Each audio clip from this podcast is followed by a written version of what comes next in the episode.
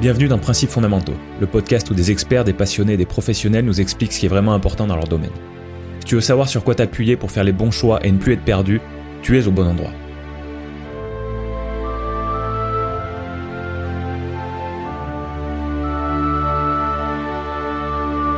Bonjour chers auditeurs et bienvenue dans l'épisode 22 de Principes fondamentaux. Si tu veux réagir à cette discussion, je te conseille de le faire sur l'application de podcast la plus adaptée, Tumult. L'épisode d'aujourd'hui va te faire du bien aux oreilles. Je reçois une experte du son et ça s'entend dès les premiers mots. Mon invité a plusieurs casquettes. En tant qu'ingénieure du son, elle est créatrice de Les Belles Fréquences, où elle accompagne les podcasteurs et réalisateurs pour obtenir la meilleure qualité sonore de leurs projets. Pour atteindre cet objectif, elle leur propose du montage, du mixage, de la création sonore et du sound design. Elle est également réalisatrice du projet Memento, un recueil sonore autour de la mémoire, des souvenirs. Alors si tu t'intéresses au son, que ce soit dans le podcast, à la radio, au cinéma, ou en tant que piéton dans un monde de voitures électriques, écoute bien Alice Krief. Je tiens à souligner un truc, c'est que je pense que cet épisode, donc je, le dis pour, les auditeurs, je pense que cet épisode sera celui qui vous fera le plus de bien aux oreilles. Parce que on a affaire à quelqu'un qui s'y connaît vraiment en son. Ça met pas du tout la pression en tout cas. non, mais t'inquiète, il y, a, pas de risque parce que hum, déjà moi ce que j'entends c'est euh, ouais, c'est doux. Ouais. Ça fait du bien. Donc euh, ça c'est ça c'est un gros plus. Euh, donc peut-être que peut-être que pour commencer, Alice, tu peux tu peux nous parler un petit peu de toi et de ton et d'en venir au, ton rapport avec le son parce que notre sujet d'aujourd'hui, ça sera autour du son.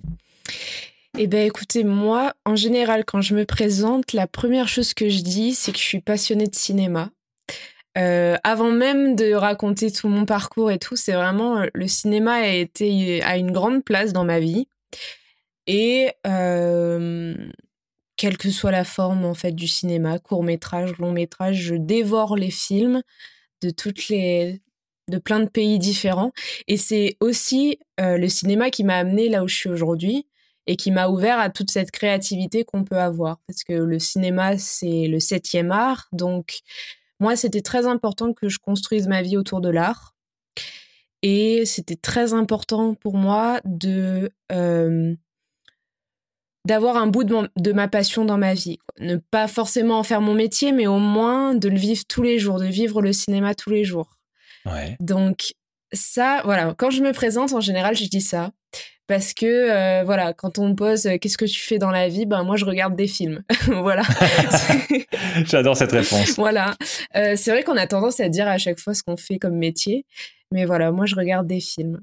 Et donc toute cette passion, je l'ai depuis vraiment petite. J'ai regardé beaucoup de films, même des films qui n'étaient pas vraiment de mon âge à l'époque. D'accord. Mais je, peux te demander en quelle année tu es né ou pour, pour en resituer? 99. Donc, 99, d'accord. Euh, donc voilà, plein de films depuis toujours et ce qui m'a amené jusqu'à une école de cinéma. Et particulièrement pour faire du son. Alors, j'ai su assez vite que je voulais faire du son parce que j'étais tout de suite attirée par la musique à l'image.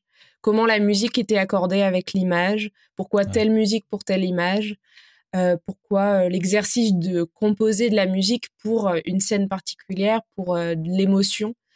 Je veux dire, je, voilà, il y a beaucoup de choses qui se dégagent aussi dans la musique, euh, qui se dégagent aussi par l'image. Et en fait, l'ensemble des deux m'a beaucoup attiré et m'a donné envie de faire donc euh, des études dans le son. Et après toutes ces études dans le son que j'ai faites, ben, ça m'a mené à découvrir le son tout seul, le son sans l'image.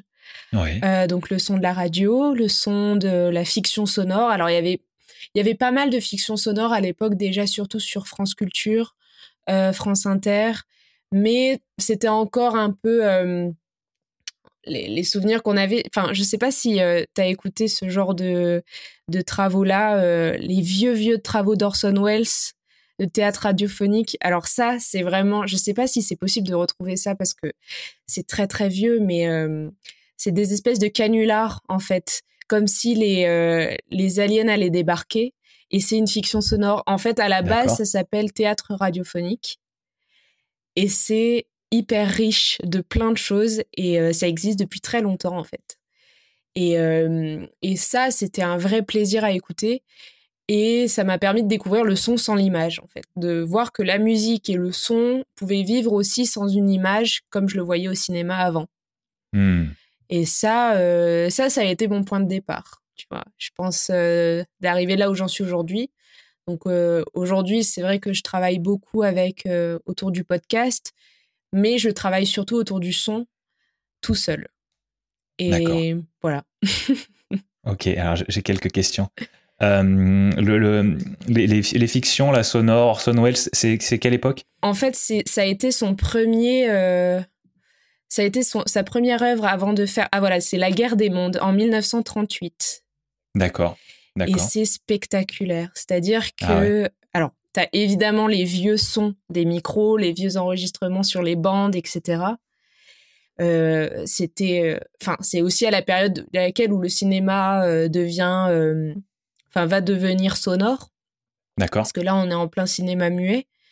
Et en fait, c'est fantastique. Et le théâtre radiophonique, comme c'était fait à l'époque, c'est d'une richesse incroyable, en fait.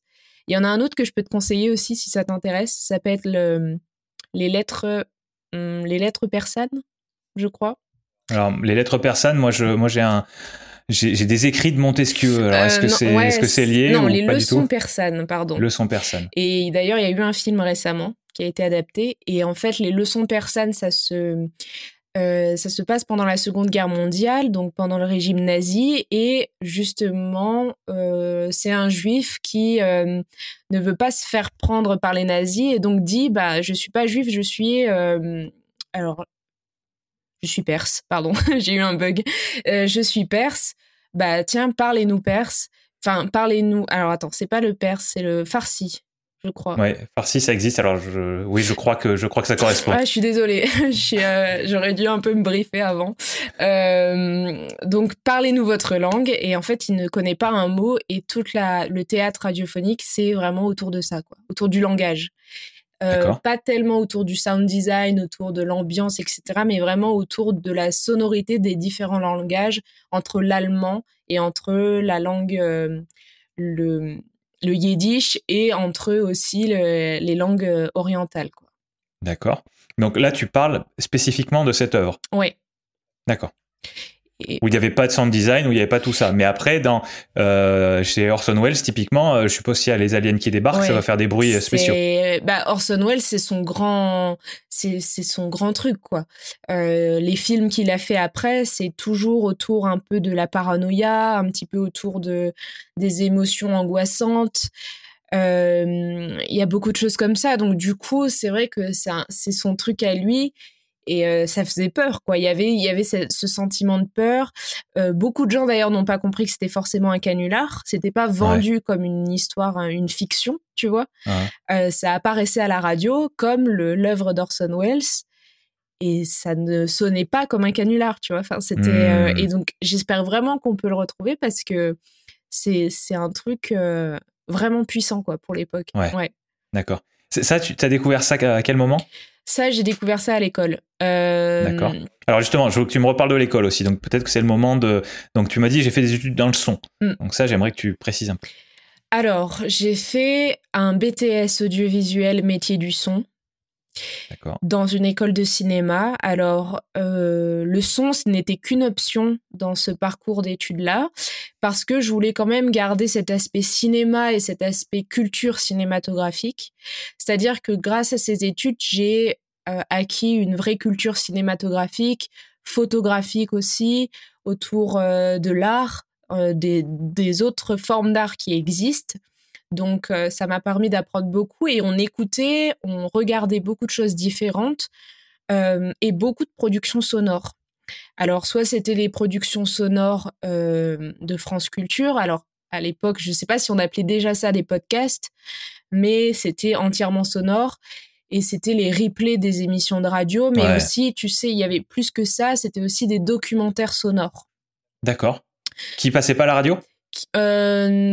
Je pense qu'il pouvait, qu'il passait à la radio, mais c'était pas une émission en direct, si tu veux. Il y avait de la, il y avait de, de la, de l'écriture, quoi. Il y avait, euh, Et, je pourrais en conseiller un si, si tu veux, c'est Les Grandes Traversées de France Culture. Euh, ça, euh, c'est un vrai bonheur à l'écouter. C'est sur des grands parcours de, de plein de personnages historiques différents. Et et voilà, une grande richesse en termes d'interviews, en termes de micro-trottoirs, en termes d'ambiance, en termes de sound design, de musique, plein, plein de choses. Euh, et à côté de ces émissions de radio-là, il y avait les théâtres radiophoniques, euh, dont ce, les deux que je t'ai cités, donc La guerre des mondes et euh, Les leçons persanes. Et voilà, en fait, ces études-là, ça m'a apporté une vraie richesse en termes de culture, c'est-à-dire qu'on regardait, on analysait tout.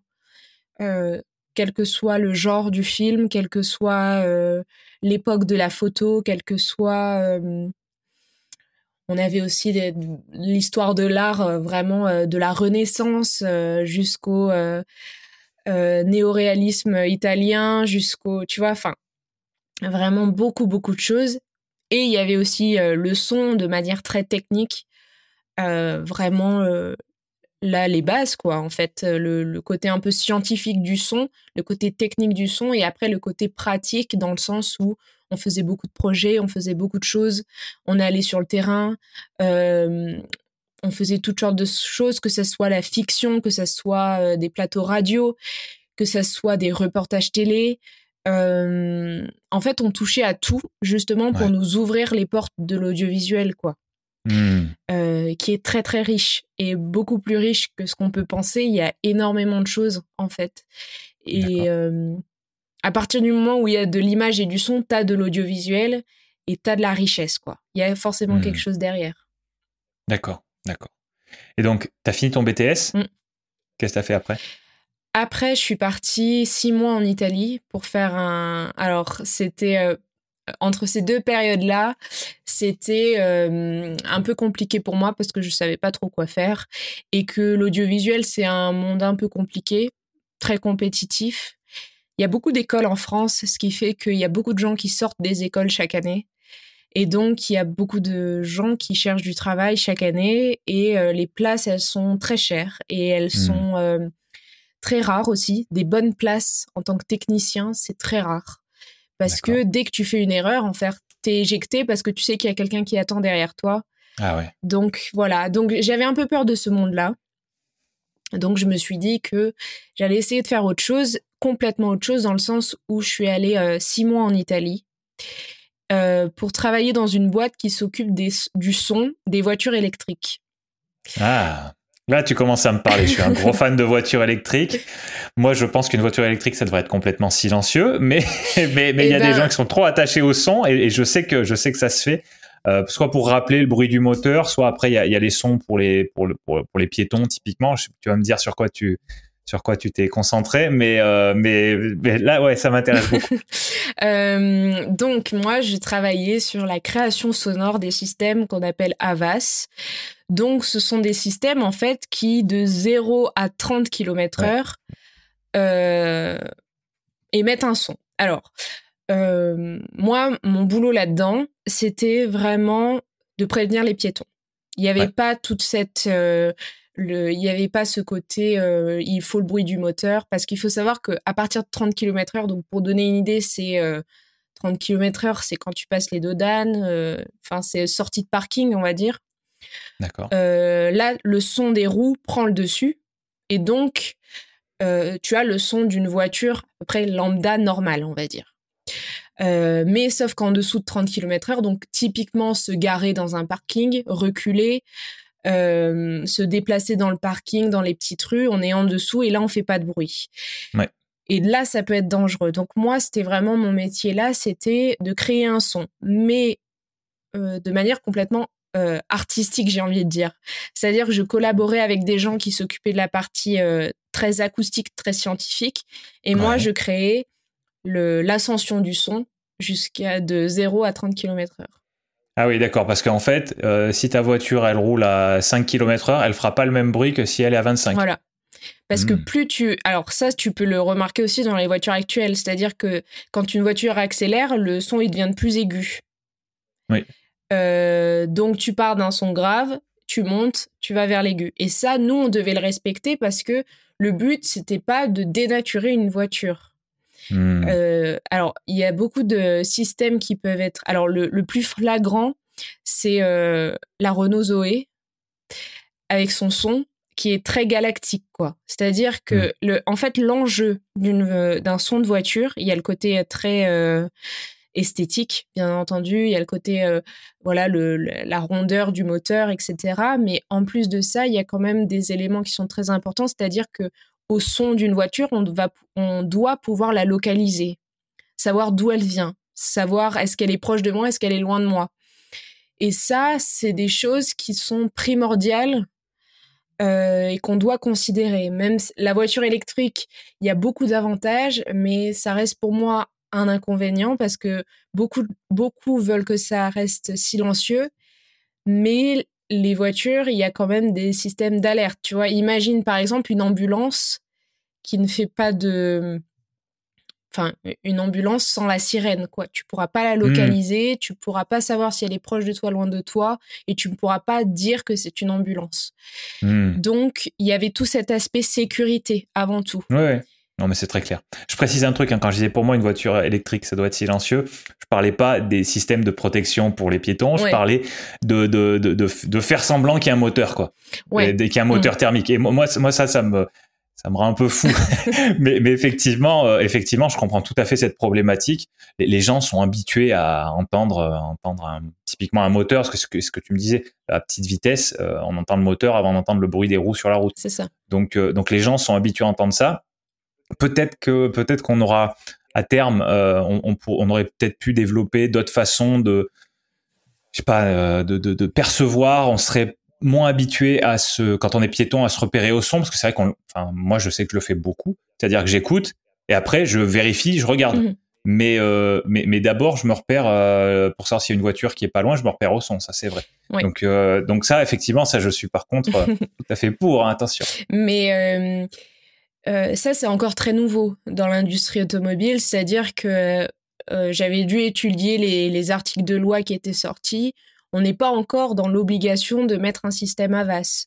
C'est-à-dire que euh, on va l'être l'année prochaine, je crois, en juillet. Ah donc, on n'est pas encore, les voitures neuves ne sont pas encore obligatoirement équipées de ce système-là.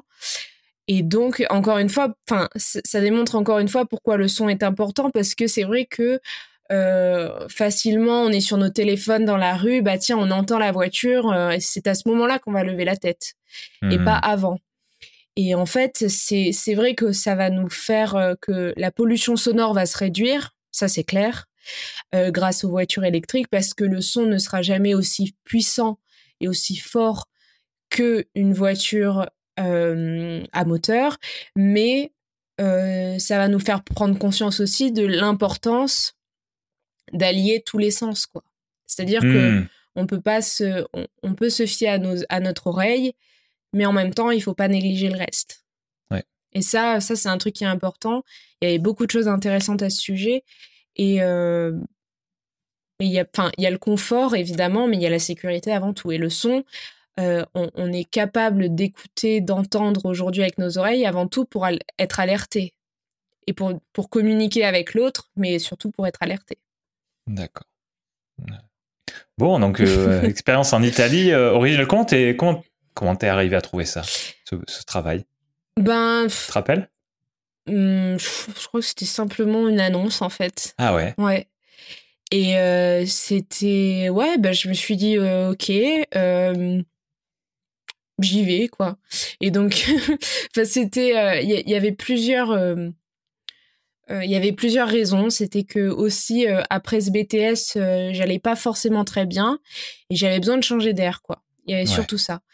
Et donc là, je me suis dit bon, c'est le premier voyage que je fais toute seule. Donc, il fallait que, il fallait que j'y aille à fond, quoi. C'est-à-dire que j'ai commencé à prendre des cours d'italien. Euh, j'ai euh, j'ai révisé mes cours d'acoustique. Tu vois, je voulais y aller à fond, je voulais être bien, je voulais être confiante quoi. Et donc euh, j'y suis allée. Tout s'est très bien passé. Les Italiens sont d'un sont d'un accueil extraordinaire qu'on n'aura jamais en France malheureusement. Mais enfin ça a été facile grâce aux Italiens. Ouais. Et en fait, ça a été une expérience vraiment géniale parce que, euh, voilà, en fait, ils m'ont mis en confiance. Ils ont su que moi, j'avais des capacités plutôt euh, en termes de son artistique plutôt que de son acoustique technique. Et donc, ils m'ont fait confiance et on a fait de belles choses, quoi. Ouais, d'accord. Voilà. C'était où en Italie? C'était dans le nord de l'Italie, à côté de Parme. À Parme, il y a une super, euh, y a un super laboratoire d'électroacoustique. Il y a une école de son. Il y a un laboratoire génial et surtout à côté, il y a la maison du son. C'est un musée qui est fantastique. Euh, si toi ou si tes auditeurs allaient à Parme, c'est un incontournable. C'est toute l'histoire du son depuis le début. D'accord. Euh, depuis le Big Bang. Voilà, c'est ça. Et c'est vraiment depuis le début. Et tu as une pièce qui est fantastique. Alors, c'est une pièce qui est, euh, euh, qui est dédiée à l'écoute. Et en fait, tu es entouré d'enceintes de partout. Donc, imagine uh-huh. un mur d'enceinte. Clairement, c'est ça. T'as pas un espace vide de mur. c'est que des enceintes et t'es plongé dans Là, c'est vraiment, tu, découvres des nouveaux sens, quoi. C'est-à-dire euh, comment tu ressens les basses fréquences, comment tu ressens les aigus, comment tu ressens le son de manière générale, à gauche, à droite, au-dessus de toi. C'est vraiment fantastique. C'est vraiment un lieu fantastique, ouais. D'accord. T'as pensé à mettre un vidéoprojecteur dans cette salle et, euh, à faire du méga surround euh? Ben, en fait, c'est même pas possible parce que quand je te dis mur d'enceinte, c'est même pas euh, c'est même pas exagéré c'est-à-dire que c'est un espèce de dôme en fait ouais. dans et tu peux pas y rester vraiment longtemps dans cette pièce parce que t'as tu respires pas vraiment en fait tu sais c'est ah c'est euh, tout est absorbé quoi tout est euh, par les enceintes donc il y a beaucoup de sons qui circulent c'est un peu comme dans une pièce anéchoïque tu sais non, euh, tu vois. Je ne sais pas. Euh, alors les pièces. Je connais pas ce terme. Anéchoïques, les pièces anéchoïques, c'est euh, là où anéchoïque, donc sans écho, avec recouverte de mousse partout. tu sais des. Un petit peu comme ce qu'on voit à gauche. Alors pour ceux qui sont sur YouTube, hein, ceux qui sont en podcast, c'est foutu. Mais ce que je vois, ce que je vois à côté de toi, mm. mais mais genre sur toute la pièce. Voilà, c'est ça. Et du coup, le son s'absorbe, ce qui fait que l'air circule aussi un peu moins bien, évidemment. Ah donc, euh, bon, c'est une question d'habitude, mais quand t'es pas habitué, ça peut être un peu oppressant. C'est surtout ce hmm. qu'on ressent, quoi. D'accord. Voilà. Ouais, Parme, euh, Parme, c'est dans une région. Alors moi, de, de, mémoire, euh, à Modène, je crois, qui est pas loin de Parme. T'as une, je sais pas si c'est le siège de, je confonds un peu, mais c'est le siège de Ferrari ou de Lamborghini. Enfin, on, est d'accord, hein, c'est vraiment une zone de l'automobile italienne. Oui, ouais, ouais, c'est ça. Bah, c'est euh, Maranello, la ville de Ferrari, qui est, une, qui est la ville euh, de Ferrari. Il n'y a que ça. Lamborghini, c'est un, peu, un peu à côté. Je crois que c'est plus vers Modène, ouais. D'accord. Bon, c'est des, des, vieux souvenirs qui, me, qui me reviennent. D'accord. Bon, super ce, ce, projet. Et donc là, as... il y avait moins de. Est-ce qu'il y, est qu'il y, avait moins de concurrence pour décrocher ce poste-là? Euh, peut-être parce que c'était quelque chose d'un peu moins euh, technique et d'un peu plus artistique dans ton, enfin, dans ton cas ou est-ce que euh, ou est-ce que juste étais la meilleure et, et, euh, et en fait tu avais peut-être de la concurrence mais tu l'as laissé dans le dans le rétroviseur si j'ose dire euh, non je pense qu'il y a de la concurrence mais ce qui m'a aidé moi c'était justement toute cette culture et ce côté artistique qu'il n'y ah avait pas dans leur boîte en fait ce qu'ils recherchaient c'était de créer des sons à Vasse euh, c'était clairement du sound design. Hein. C'était euh, alors par exemple euh, Mercedes pour leur pour leur système Avas ont fait appel à Hans Zimmer, le grand compositeur de musique de film. donc il y a on, sort de ce côté acoustique et technique pour faire de la création sonore. moi, j'avais pris un violoncelle et j'avais fait une gamme au violoncelle euh, pour imaginer l'accélération de la voiture, tu vois.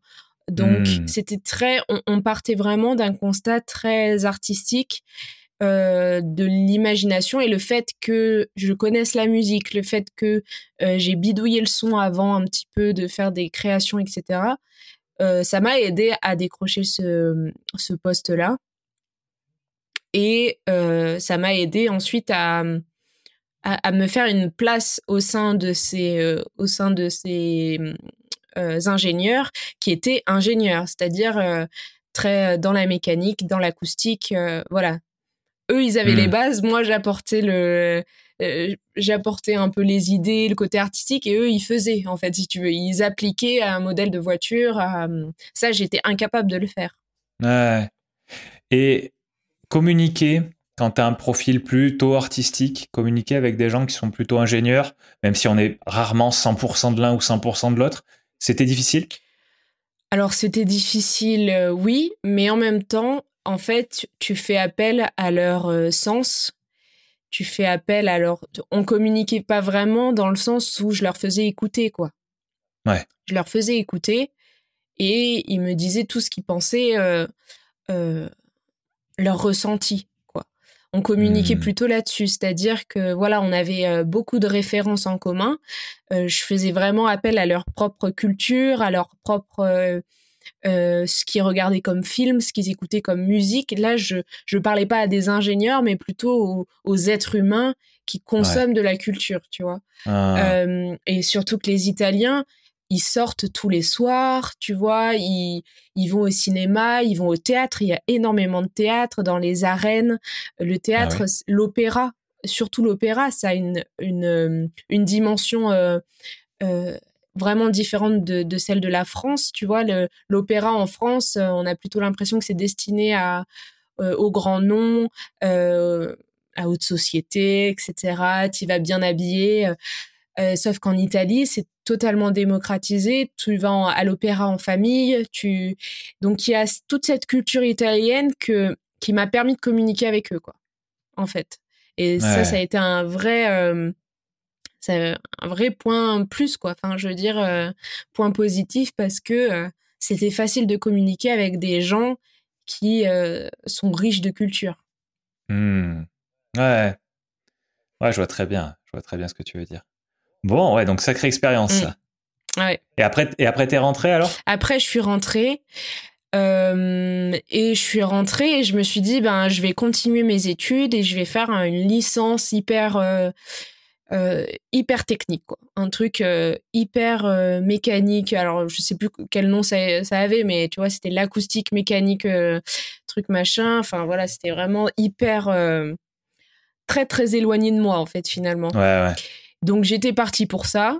Euh, j'avais même euh, mon entreprise d'alternance, euh, tout était fixé et j'annule en fait.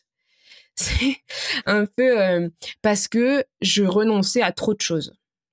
Pour parce que quand j'allais faire cette licence là, ça allait en quelque sorte supprimer mon BTS dans le sens où si je continuais dans ces études là, forcément après j'allais avoir un job dans le domaine acoustique mécanique très sérieux. J'allais devenir ingénieur en fait. Ouais, ouais, Et donc, euh, et en fait, je renonçais à la créativité, je renonçais au cinéma, je renonçais à l'art.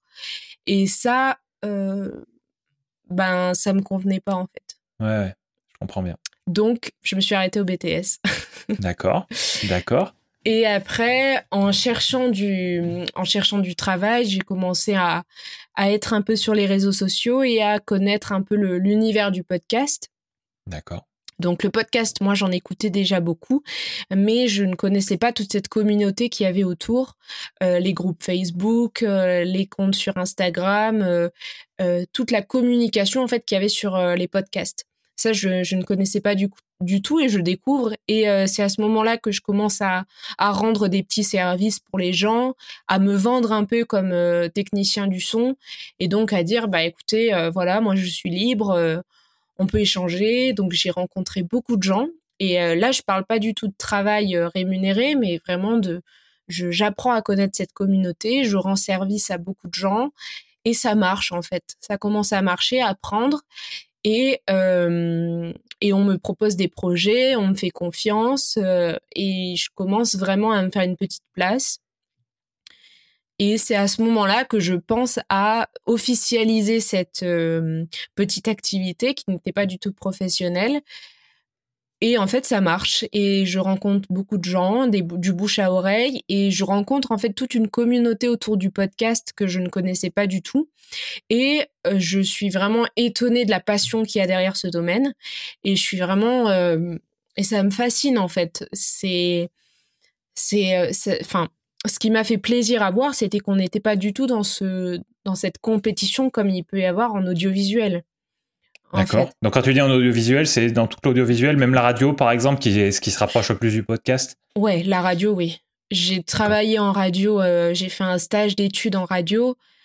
Euh, c'est de la compétition, quoi. C'est-à-dire que si tu ne t'imposes pas, même si tu as une convention de stage signée, que tu dois rester là deux mois, si tu ne t'imposes pas, tu vas rouler des câbles, quoi. Enfin, tu et on retiendra pas ton nom.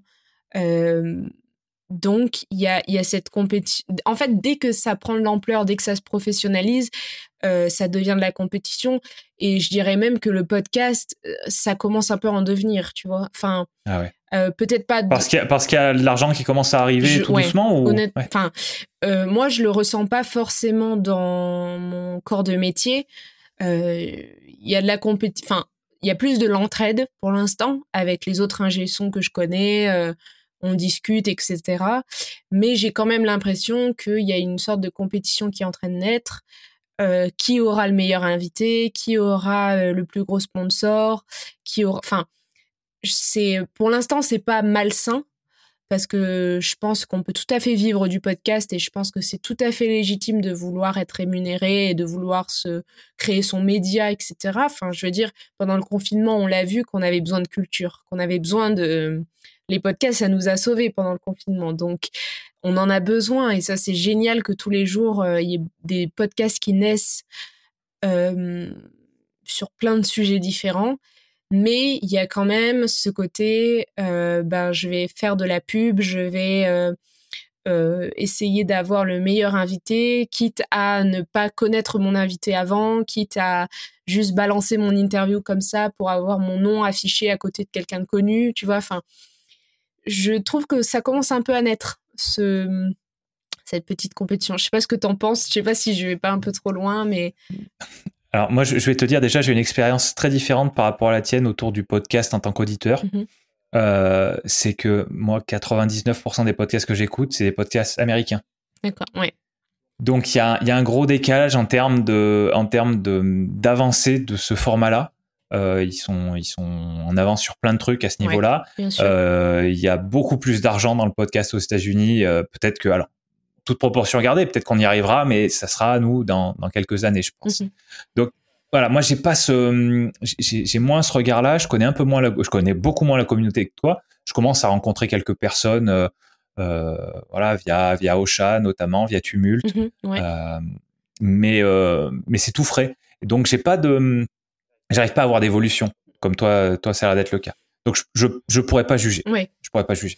Bah après enfin euh, moi j'aime beaucoup découvrir les podcasts et j'aime beaucoup faire des recherches pour découvrir de nouveaux podcasts.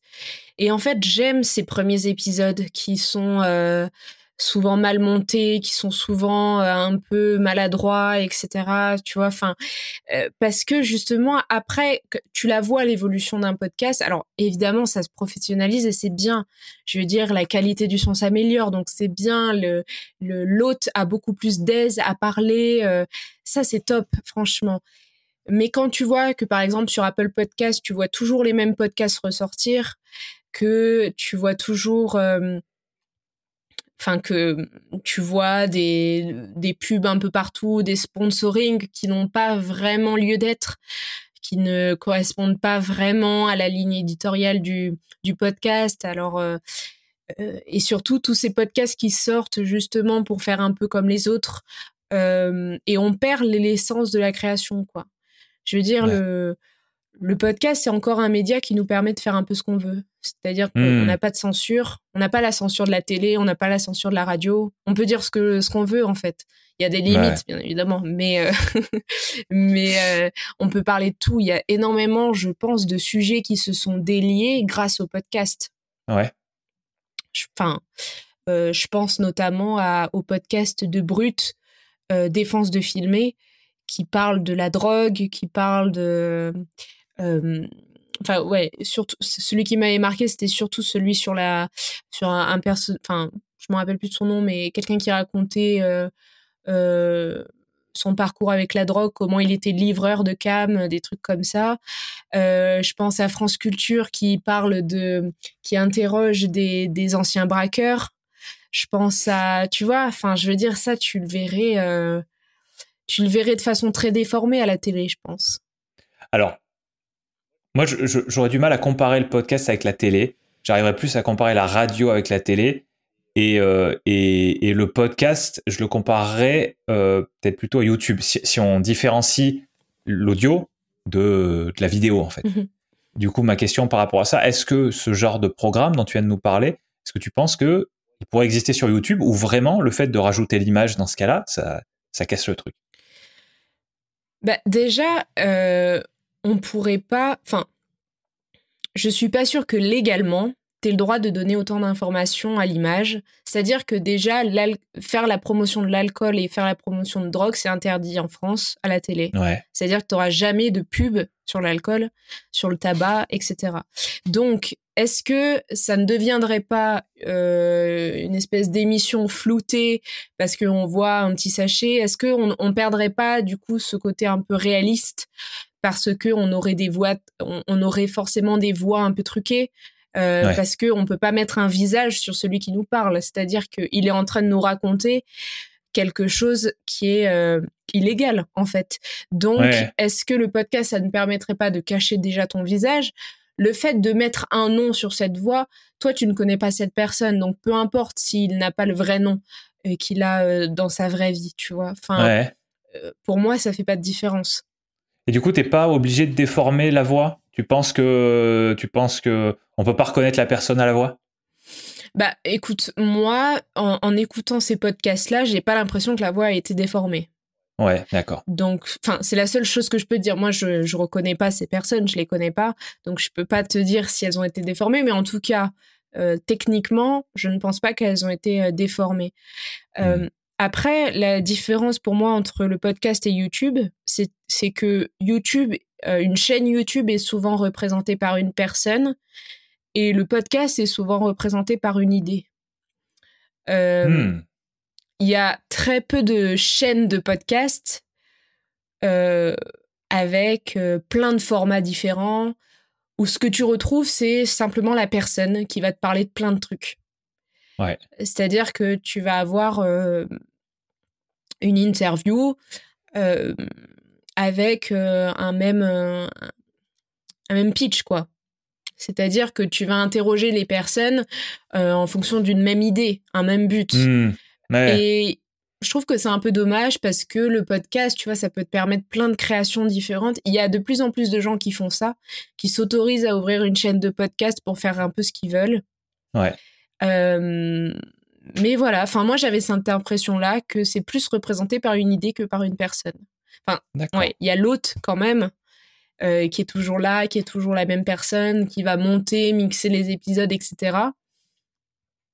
Mais qui ne s'autorise pas trop de liberté, j'ai l'impression. Ah ouais, moins que sur YouTube par exemple, c'est ce que tu dis. Ok. Je sais pas. C'est intéressant. je, je, je, sais pas non plus. Je me suis pas posé cette question-là, mais, euh, mais, bon, au moins elle est posée. Donc on a parlé de Tumult tout à l'heure. Hein. Si vous écoutez sur Tumult, euh, c'est le moment de nous dire votre, votre, votre avis sur la question. Bien, euh, qu'est-ce que qu'est-ce que tu fais pour les podcasteurs? Parce que tu nous as dit que maintenant tu, tu, travaillais avec des podcasteurs. Qu'est-ce que tu fais pour eux? Alors, je monte les épisodes. Je mixe surtout. Donc ça, le mixage, c'est vraiment la partie euh, très technique. C'est-à-dire qu'il n'y a pas vraiment d'artistique derrière le mixage parce que euh, voilà, on va faire en sorte que euh, tout soit le plus agréable à écouter possible, que tout soit propre. Et surtout, mon métier, en fait, c'est euh, de faire oublier qu'on est en train d'écouter quelque chose. Alors, c'est un peu subtil parce que, en fait, il faut. Mon travail, il est bien fait quand il s'entend pas. tu vois, c'est-à-dire que il faut te faire oublier que tu es en train d'écouter, il faut il faut te plonger dans, un, dans une bulle pendant euh, le temps de l'épisode. Hmm. Euh, c'est-à-dire que tu dois, euh, pendant une interview, tu dois être entièrement concentré sur ce que la personne dit et pas sur le son qu'il y a derrière et pas sur le petit truc qui va tomber par terre, sur le pop du micro, tu vois, enfin, toutes ces petites choses-là. et donc ça, voilà, c'est ce que je fais la plupart du temps. Après, je fais de plus en plus de, de sound design. Ça, c'est une, enfin, c'est pas une mode, mais ça, ça arrive de plus en plus que on me demande d'habiller l'épisode et de le rendre plus curieux pour l'auditeur. Ouais. Donc avec euh, de la musique, avec euh, des bruitages, euh, de l'ambiance sonore, faire voyager l'auditeur avec le son plus que par les mots de l'invité, quoi, en fait. Hmm. Et ça, c'est un truc... Attends, excuse-moi, je te coupe, mais tu as dit les mots de l'invité. Euh, les podcasts sur, lesquels tu travailles, c'est beaucoup de podcasts un peu comme on est en train de faire, avec une discussion entre un hôte et un invité, ou c'est ou ça peut être euh, des histoires qui sont racontées, ou, c'est genre euh, une seule personne qui parle et dans tous les épisodes qui raconte ce qu'elle a Ça dépend. Le plus de temps, c'est quand même les interviews. D'accord. que ça soit les interviews avec questions-réponses ou que ça soit que la réponse avec un montage voix off euh, je sais pas si tu as déjà entendu des podcasts euh, faits de cette manière-là, mais euh, où on garde que la question de l'invité, euh, que la hum, réponse de l'invité, et que on, on, va ajouter une voix off après coup avec de l'habillage, faire un peu un, un, récit qui se construit. ça, c'est aussi, bah, je pense, depuis Transfert, en fait, depuis le podcast Transfert, ça se fait beaucoup. Et euh, ça, c'est voilà la majorité des choses que je fais. Mais quand c'est euh, l'hôte qui s'enregistre tout seul, en général, les épisodes sont beaucoup plus courts. Euh, et là, ça dépend. Enfin, il y a, y, a, y a pas quelque chose qui se dégage que je fais le plus. C'est-à-dire qu'il y a beaucoup, de... les gens s'autorisent beaucoup de créativité en fait beaucoup de façons d'écrire, beaucoup de façons d'enregistrer les choses. Et donc, euh, ça peut passer d'une immersion euh, en plein festival, par exemple, avec un micro, à quelque chose de plus posé autour d'un café, que ça soit aussi euh, m'enregistrer tout seul dans la chambre, en train de lire un texte, ou alors d'improviser avec un micro. Enfin, il y a beaucoup, beaucoup de choses, en fait. et c'est les gens sont hyper créatifs, de manière générale. ouais. Ah ouais, toi, t'aimes bien, aimes bien travailler avec différents, dans différents cadres, avec euh, différents types de, différents types de podcasts en fait et différents types de podcasteurs. Je sais pas s'il y a des types de podcasteurs, mais, mais euh, avec différentes euh, formes de créativité, quoi. Ce que j'aime surtout, c'est d'apprendre beaucoup de choses. C'est-à-dire qu'il y a des podcasts avec qui je travaille que je n'aurais pas forcément écouté en tant qu'auditrice, que je ne serais pas forcément allée voir tout de suite mais qui m'apprend énormément de choses, quoi. Et quand je fais du montage qui peut paraître un peu linéaire, d'enlever euh, voilà les hésitations, les choses comme ça, c'est plutôt linéaire et il n'y a pas vraiment appel à, la créativité à ce moment-là. Ben, t'en profites pour écouter le, pour bien écouter euh, ce qui se dit et pour et t'en profites en même temps quoi. C'est-à-dire mmh. que t'as quand même un épisode euh, avant tout le monde et euh, t'en profites pour apprendre énormément de choses. Euh, l'exemple que, qui me vient tout de suite, c'est que je travaille avec euh, le créateur de Prolongation, qui a un podcast sur le foot. moi, le foot, ça m'intéresse pas plus que ça, on va dire, mais en fait, il amène les choses c'est-à-dire qu'il va euh, interviewer euh, des scientifiques autour du foot, des nutritionnistes, des entraîneurs, etc. Ce qui rend le sujet hyper intéressant, en fait. Ce qui rend le... Enfin, t'apprends énormément de choses sur le cerveau, sur comment le joueur doit se préparer à un match. C'est beaucoup plus que le sport. qu'on peut voir à la télé. Enfin, voilà, moi j'ai appris des trucs que je ne soupçonnais même pas, tu vois. Enfin, c'est assez impressionnant, ouais. D'accord. ouais, non, je, je, comprends. Puis ça, ça, te force à. Enfin, ça te force. Le mot est peut-être pas bon, mais ça te force à écouter des choses effectivement que tu n'aurais pas écoutées habituellement.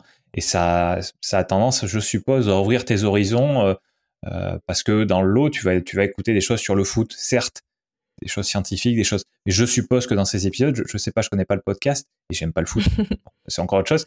Euh, mais, mais je suppose que tu, dois aussi entendre parler de choses plus classiques peut-être dans certains épisodes. Euh, des, où, vraiment c'est toujours très euh, c'est très différent de ce qu'on voit à la télé des émissions de foot qu'on voit à la télé il y a jamais de il y a jamais de c'est toujours vraiment euh, des choses sur le cerveau, des choses sur la préparation mentale, des choses sur. Bah, c'est l'envers du décor en fait. J'ai envie de dire, c'est vraiment euh, ce cas-là, c'est vraiment l'envers du décor. Tu vois, je pense notamment à une interview avec un médecin, un médecin du sport, qui est euh, pour hmm. un certain club que je pourrais pas nommer, je me rappelle plus, mais qui disait par exemple le, la préparation d'un joueur de foot qui doit jouer le soir et qui doit jouer le soir avec un stade qui est éclairé comme si c'était la journée, justement pour la télévision pour les et pour les spectateurs aussi.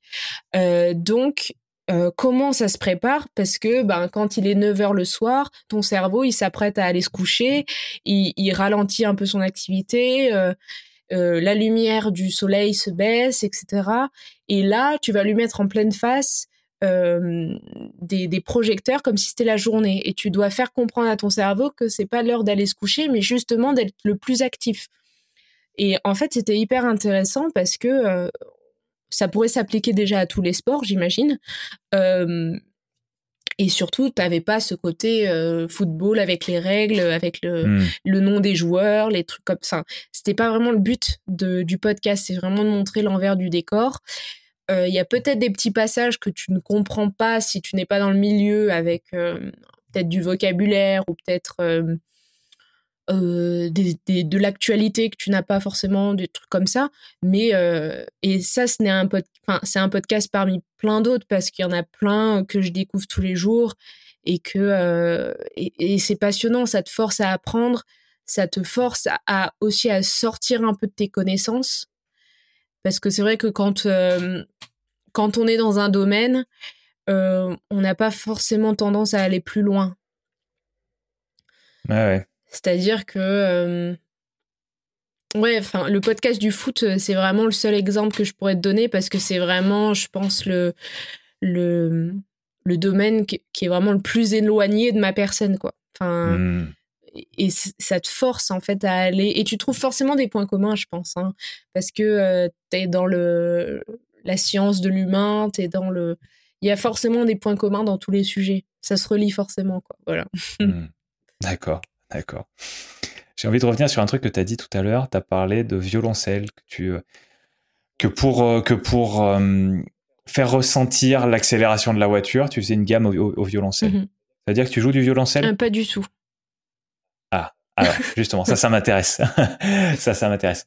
Tu as, as, une base de musicienne? Ouais.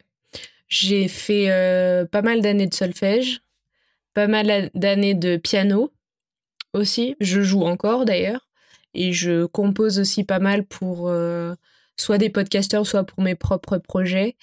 Et en fait, l'histoire du violoncelle, elle est assez, euh, enfin, elle est assez particulière parce que je ne joue absolument pas d'instrument à cordes et euh, et le piano est un instrument assez éloigné de l'instrument à cordes de manière générale. Donc c'est assez mais en fait, euh, je sais plus pourquoi, mais euh, j'ai été tombée sur le son du violoncelle, qui a un son très particulier.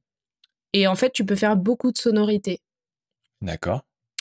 Et quand j'ai fait mes premiers enregistrements, je l'ai pas du tout porté comme un violoncelle, j'ai pas du tout pris l'archer, j'ai pas du tout, euh, je l'ai vraiment utilisé comme un instrument que je découvre de A à Z, que je n'ai jamais vu de ma vie, et qu'on me dit, ben tiens, avec ça, tu peux faire de la musique, tu vois. Je l'ai vraiment vu comme ça. Et donc là, tu commences à toucher les cordes, tu commences à frotter l'archer, tu commences à écouter qu'est-ce que ça fait quand je fais ça, qu'est-ce que ça fait quand je fais comme ça. Euh, et là, c'est vraiment tes oreilles qui sont les maîtres. Enfin, les, tu vois, on, on, te dirige. C'est vraiment... Euh, il y a, y a, plus rien qui compte. C'est-à-dire que quand j'étais dans ma bulle de travail, c'était mes oreilles et rien d'autre. Je touchais, je faisais, euh, voilà, je touchais le bois de, du violoncelle, les cordes, euh, les cordes de plus en plus haut sur l'instrument, de plus en plus bas sur l'instrument. Et là, tu analyses, tu écoutes et t'expérimentes. Et c'est vraiment ça le, la nature même du son et de la création sonore de manière générale, quoi. Ouais, c'est vraiment de faire confiance à ses oreilles. Ouais, et de qu'est-ce que et de se faire confiance à soi dans le sens qu'est-ce que t'aimes écouter et qu'est-ce que tu n'aimes pas écouter. Tu vois, euh, qu'est-ce qui te dérange, qu'est-ce que tu aimes?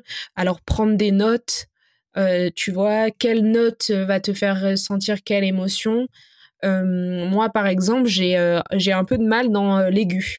Donc ça, c'est c'est, enfin, je trouve plus de confort dans les sonorités basses, euh, médium, etc. Enfin, c'est vraiment, euh, c'est vraiment mes oreilles en fait qui euh, et dès que ça monte un peu trop, alors que ce soit le chant, que ce soit les instruments, dès que ça monte un peu trop, ça a tendance un peu à me crisper et à et mais c'est vraiment très personnel. Et grâce à ça, ben tu peux déterminer plein de choses et tu peux te faire ta bulle de travail. Et donc tu peux te faire confiance et faire confiance à tes oreilles quand tu n'aimes pas tu n'aimes pas quoi. Enfin c'est il euh, y a pas euh, t'as pas besoin de de, de justifier. de, de, justifier et de d'essayer d'analyser 30 fois le même son pour jusqu'à ce que tu l'aimes.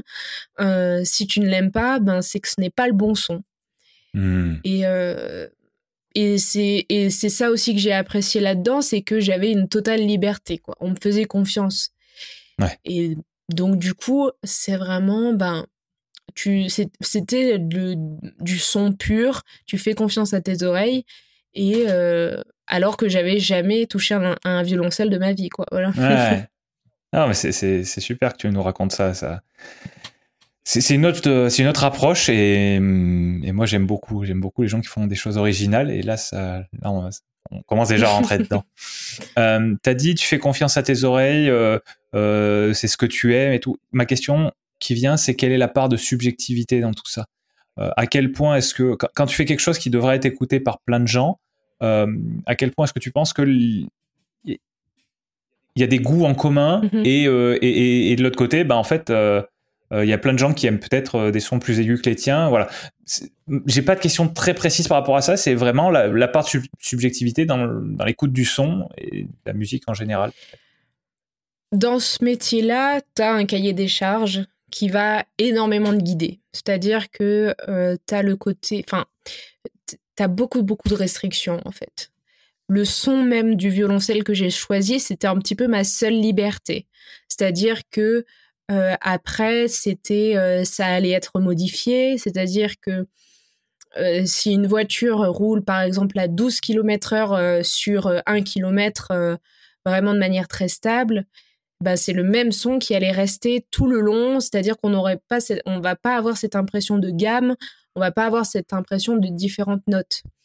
Donc c'est tellement codifié que le peu de liberté que tu as, euh, bah, tu dois la saisir quoi. C'est-à-dire que tu dois vraiment euh, te forcer à te faire confiance et te forcer à faire des propositions.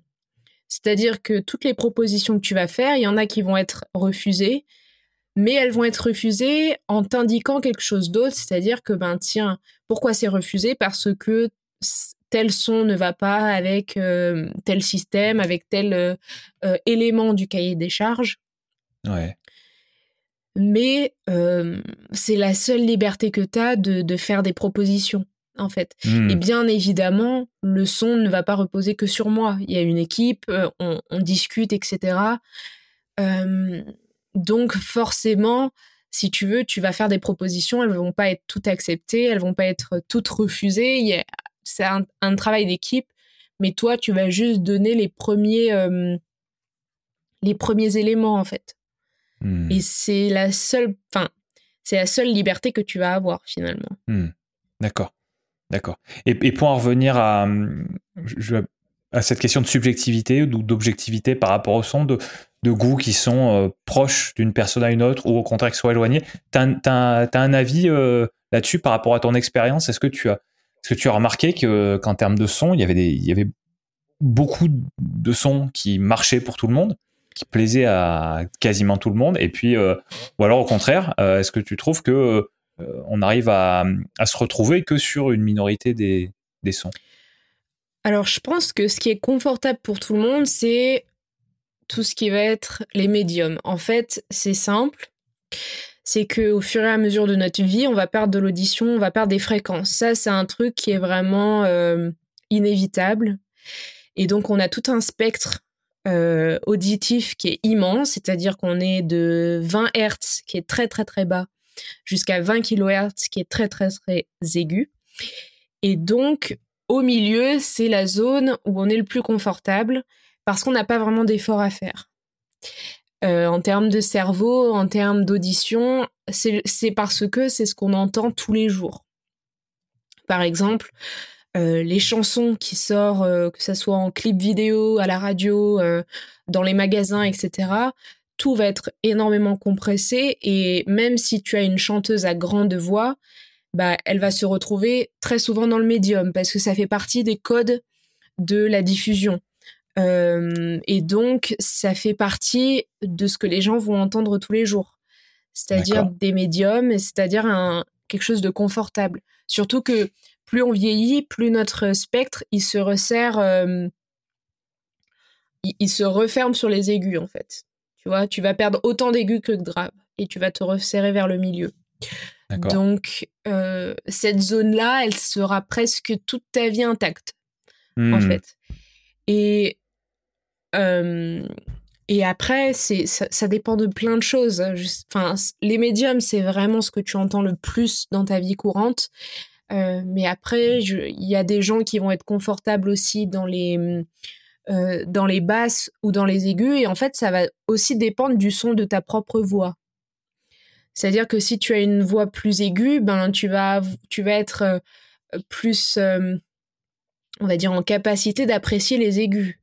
Ah oui. Parce que tu es, en fait, ta voix, c'est quelque chose que tu portes tous les jours.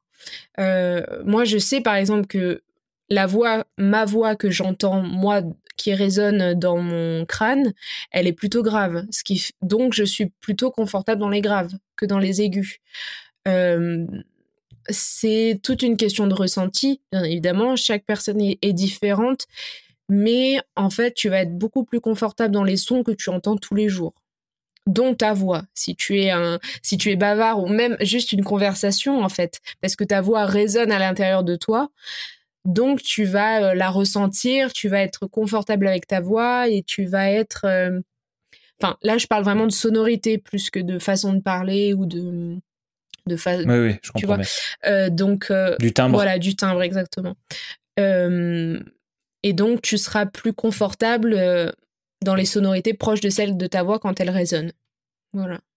Bien, d'accord, super. Je n'avais jamais entendu euh, parler de ça et donc euh, merci d'avoir répondu à ma question par, cet angle-là. Euh, donc, tu, nous as dit que aujourd'hui tu, tu travailles, tu, fais, tu fais des choses euh, relativement technique la plupart du temps pour les podcasteurs, mais avec des fois du sound design où je suppose que tu as plus de liberté. Oui, exactement. Euh, là, c'est vraiment euh, un grand kiff, quoi, parce que tu pars de zéro et tu, enfin, tu as un, alors soit j'ai des indications assez précises, soit on me dit bah écoute carte blanche, tu fais confiance à ce que tu entends la voix que tu entends, le texte, les mots, euh, ce qui est enregistré, et tu me fais quelque chose autour de ça. Et là, il y a un univers entier qui se construit. C'est-à-dire que ton imagination va prendre de plus en plus de place, et là, tu vas devoir partir de zéro pour créer un univers sonore. Dès que tu vas mettre tes écouteurs et enclencher le, projet, la, création sonore, tu dois savoir où tu es, quoi. Et ça, c'est une source de création immense. C'est-à-dire que c'est complètement... Euh, ça prend du temps, ça prend de la réflexion, c'est un peu prise de tête parfois parce que t'as pas forcément l'idée que tu veux. Alors c'est c'est enfin c'est un vrai challenge quoi, et c'est quelque chose qui te pousse des fois en dehors de ta zone de confort quoi, vraiment. Mmh. Ah Parce que là, tu vas, tu vas devoir te forcer à écouter des sons peut-être que tu n'es pas forcément à l'aise avec. Enfin, comment dire tu... Moi, des fois, je me force à écouter des sons euh, qui sont euh, vachement aigus, qui sont vachement euh, agressifs. En fait, quand on est vraiment au milieu des médiums, c'est quelque chose de très, très agressif, très... ça attaque l'oreille. Et Attends, euh, tu dis quand on est au milieu des médiums? Au milieu, pile au milieu. Enfin, non, pas pile au milieu, mais on va dire à 1000 Hz à peu près. D'accord. À 1000 Hz, en général, c'est une fréquence que tu enlèves euh, en ah, ok. Parce que c'est quelque chose de très agressif. C'est parce que c'est. En fait, les médiums, c'est ce qui résonne à peu près autour de ton nez. Donc, c'est. T'as ce... As cette cet air qui se rajoute au son de ta voix qui sort de, ton, de ta cage thoracique. En fait, si tu veux, pour décomposer ta voix, c'est en trois parties. Tu as la cage thoracique, donc euh, euh, la, présence, on va dire. Tu as le, médium avec, euh, ton, avec ton, ton nez. Et après, tu as le haut du crâne où ça va résonner, où ça va prendre un peu plus d'aigu. Et tout ça, en fait, ça va former ta voix avec plein de fréquences différentes, dedans. D'accord.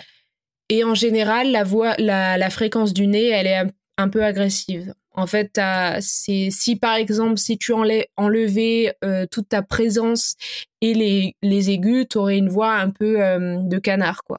Tu vois, tu auras un peu. Euh, d'ailleurs, c'est un test que tu peux faire si, si tu t'amuses un peu avec ton logiciel de montage à trifouiller un peu les, les fréquences pour te rendre compte. C'est vrai que là, en parlant, ça doit pas donner grand chose, mais mais juste faire le test et en fait c'est une fréquence qui est très agressive pour l'oreille.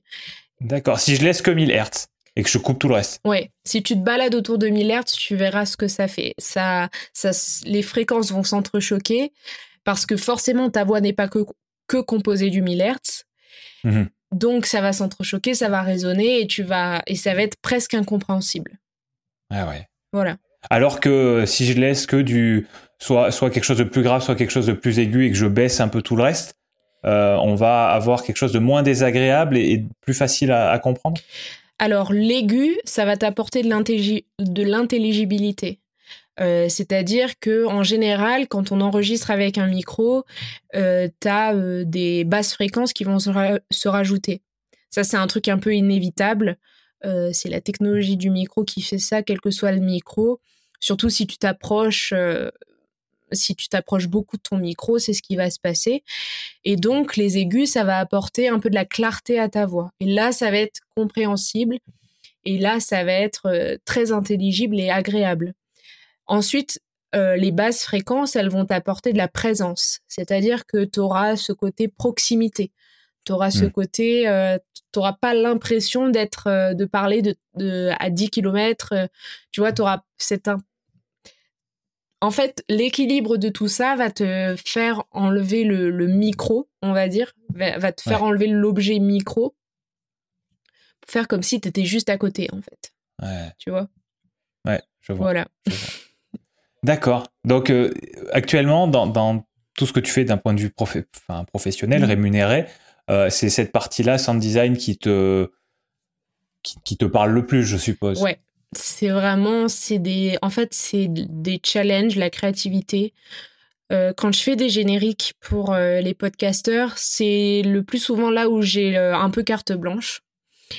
Le dernier en date que j'ai fait, c'était pour une podcasteuse qui a un podcast sur la littérature un peu engagée. Elle fait des, revues, des chroniques sur des livres qu'elle a lus et qui sont souvent engagés, qui dénoncent souvent un, sujet important.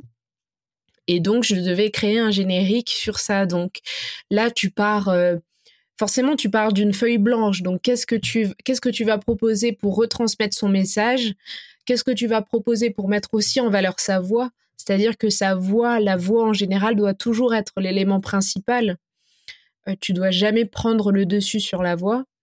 Et donc là, donc tu crées tout un univers un peu avec euh, euh, un univers un peu planant, tu vois. Alors j'avais rajouté aussi des extraits, euh, des phrases un peu fortes euh, autour de... Tiré de son podcast. Alors non, tiré de hum, d'auteurs de littérature, des phrases un peu des un peu punchy, un peu qui, qui, va mettre en fait l'accent sur le sujet de son podcast. Et donc j'avais mêlé toutes ces voix là autour d'une musique qui était très simple euh, qui était vraiment, il y avait, euh, j'avais utilisé que le piano et le piano que j'avais mis, alors je l'avais branché à mon logiciel et je l'avais transformé en une espèce de euh, d'instrument un peu résonnant. Alors t'as le, as, je sais pas si tu connais le Celesta. Non. Donc c'est un instrument qui est très métallique, qui ressemble un peu au piano, mais qui a des sons beaucoup plus métalliques, beaucoup plus t'as presque l'impression de taper de l'acier, en fait. Ah ouais. Tu vois? Donc, tu, tu, utilises cet instrument-là, tu mets de la résonance, de la réverb, tu mets de l'air à tout ça, tu donnes un peu de vibration à tout ça. Et euh, sans. En fait, l'idée, c'est pas vraiment de, d'en, faire trop, de donner trop d'indications, de donner trop de trop d'éléments, trop de trucs qui pourraient te, te rendre plus confus qu'autre chose. C'est vraiment de de partir d'un point. Là, le point, c'était les extraits sonores. Euh, tous avaient des enregistrements euh, sur bande. Donc, tu avais ce petit grain, tu vois, ce petit, cette petite sonorité. Et avec ça, tu l'accompagnes avec, euh, avec cette musique qui va s'amplifier. tu vas jouer avec la stéréo. Donc, euh, un coup, tu hmm. mets un extrait à droite, un coup, tu mets un extrait à gauche, etc. Tu vois, tu as tellement de choses à faire. Et ça encore, c'était euh, euh, c'était assez simple dans le sens où les extraits, c'est pas moi qui les avais faits. Ouais. mais c'est aussi un challenge, quoi, d'accorder les, les, effets avec. d'accorder, en fait, ouais, les, les, tous les extraits qui existent déjà avec de la musique que toi, tu vas créer à partir de rien. Enfin, à partir d'un piano. Oui, oui, oui. Non, mais j'ai compris ce que tu voulais dire quand tu disais à partir de rien. D'accord, ouais, ouais. Donc le, générique, euh, ce générique-là, c'est un, un, travail qui t'a vraiment enthousiasmé. Ouais, mais il y a plein de choses. Par exemple, je travaille euh, avec euh, Anne Fleur sur son podcast French Expat, qui est un podcast sur les expatriés, mais surtout pour moi un podcast sur le voyage. Et donc, elle m'a demandé récemment d'illustrer ces, ces épisodes pour faire voyager, quoi. C'est-à-dire que euh, un invité parlait de son expatriation en Chine, il fallait que je recrée l'univers de la Chine, même sans y avoir mis les pieds.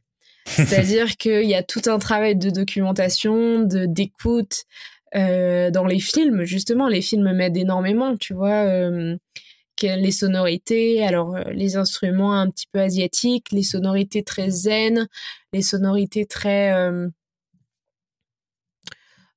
c'est enfin c'est très minutieux tu vois c'est mmh. très euh, et ensuite donc tu as la langue aussi tous les jeux avec la langue il y a beaucoup de dialectes il y a beaucoup de, choses à explorer en fait et avec ce podcast là particulièrement j'arrive à, à, voyager et à faire voyager j'espère les auditeurs en leur proposant d'être immergés dans le pays comme moi je l'ai compris quand j'ai fait mes recherches mmh. parce que c'est vrai que les pays en général que, que euh, des invités d'Anne Fleur, c'est des pays assez euh, exotiques, assez lointains de l'Europe. Euh, donc, il faut qu'on ressente l'énergie du pays à travers le son. Ouais. Voilà. Bien, bien. bon, tu veux nous parler un petit peu de tes, projets, tes projets perso, on va dire, hors, Enfin, hors podcast, d'ailleurs, pas uniquement, parce que tu peux nous dire que tu as un, podcast à toi? Ouais, alors euh, c'est. Ah, on peut en reparler à la fin, hein, par contre. Ça, si tu veux. C'est voilà, t'en parles maintenant ou plus tard, mais on en parlera avant la fin. Ok, bon, euh, là j'ai lancé. Euh, alors, je préfère parler de mon tout nouveau projet parce que l'ancien, pour moi, c'est un peu. Enfin, c'est un peu un podcast je sais pas comment dire ça, mais euh, euh, comment je pourrais dire ça? Un peu empoisonné, j'ai envie de dire. c'est Alors là, faut que tu m'expliques. je vois Dans le sens où en fait, j'en suis très fière. Je suis très fière du travail que je que j'ai fait sur ce podcast, mais je me vois pas aller plus loin. En fait, je me, enfin, il, il m'a apporté beaucoup de réflexions ce podcast et pas forcément des réflexions positives, pour être honnête. Euh, parce que c'est un podcast qui n'a pas beaucoup marché en fait. Euh, et justement, j'étais bloquée dans ce que je te disais tout à l'heure, dans le sens où j'étais bloquée par le podcast, ça doit être une idée. Euh, ça doit représenter une idée. Donc, ce qui fait que j'ai fait 40 épisodes, mais ils étaient tous construits de la même manière. Et c'était un petit peu toujours la même chose. Donc, enfin, dans le sens où chaque histoire était différente. Donc, pour remettre un peu dans le contexte, mon podcast, c'était hors champ et c'était des chroniques que je faisais toute seule euh, autour de films qui étaient inspirés d'histoires réelles, de faits divers, de faits d'actualité, etc. Et mon but, c'était d'élargir le scénario du film pour raconter les événements historiques autour du scénario du film, élargir un peu. Donc avec des extraits, je, rajoutais des extraits, je rajoutais pas mal de petites choses, mais finalement, c'était toujours construit un peu de la même manière. Il y avait pas parce que je savais pas forcément écrire, tu vois, écrire l'écriture éditoriale, on va dire, n'était pas vraiment n'est pas mon métier. Et j'ai donc voilà, je sais pas trop si donc c'est pour ça que j'en parle plus trop, je le laisse un peu de côté. D'accord. Euh, je dis pas qu'il est fini, qu'il est arrêté. J'avais plein d'idées avant de penser à tout ça. Donc peut-être qu'un jour j'y reviendrai. Mais pour l'instant, enfin, il sera toujours disponible de toute façon. Je, c'est quand même un, beaucoup de travail et je veux pas non plus, euh, bah, je, je, veux pas non plus euh, écraser tout ce travail-là en disant que c'est pourri. Mais euh, mais voilà, pour l'instant, il est en, réflexion. Et c'est pour ça que j'ai bossé sur un tout nouveau projet qui s'appelle Memento et qui est en fait un. J'ai pas trop envie de l'appeler podcast. j'ai plutôt envie de l'appeler recueil sonore en fait. Parce que c'est vraiment là, là, je vais m'éclater en fait. Là, j'ai, je vais faire plein de formats différents, plein de trucs différents. Euh, il y aura des documentaires, il y aura des choses que j'ai toujours voulu faire et que je ne voulais pas faire parce que pour moi c'était euh, qu'une seule idée enfin c'était qu'un projet euh, je sais pas trop comment dire ça mais euh, c'était vraiment un projet unique en fait. Un projet sonore unique qui n'allait pas avoir qui ne pouvait pas remplir une chaîne de podcast comme on l'entendrait aujourd'hui quoi. Mmh Donc voilà, là j'ai plein de projets et Memento, je les, enfin là il y a les bandes annonces qui sont sorties. Et euh, le premier projet euh, que j'ai fait, que j'ai terminé et qui s'est très bien passé, c'est ma fiction sonore. Et là, c'est un, vrai, vrai début pour moi, parce que je l'avais jamais fait. C'est-à-dire que j'ai écrit un scénario, j'ai dirigé des acteurs, j'ai fait des prises de son et j'ai fait du sound design et du bruitage et du montage. Bon, euh, le montage, bon, ça va, mais euh, c'était pas forcément nouveau. Mais je veux dire que j'ai pris une histoire et je l'ai transformé en projet sonore de A à Z.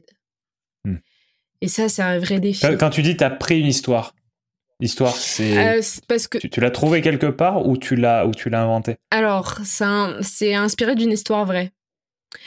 Euh, donc, c'est. En fait, je me suis euh, appuyée. Enfin, j'ai trouvé des c'est à partir de notes d'une journaliste qui s'appelait qui s'appelait Isabelle Eberhardt et qui en fait était une journaliste qui euh, a euh, voyagé dans le Moyen-Orient et qui a permis à la France en fait d'en connaître plus sur les cultures.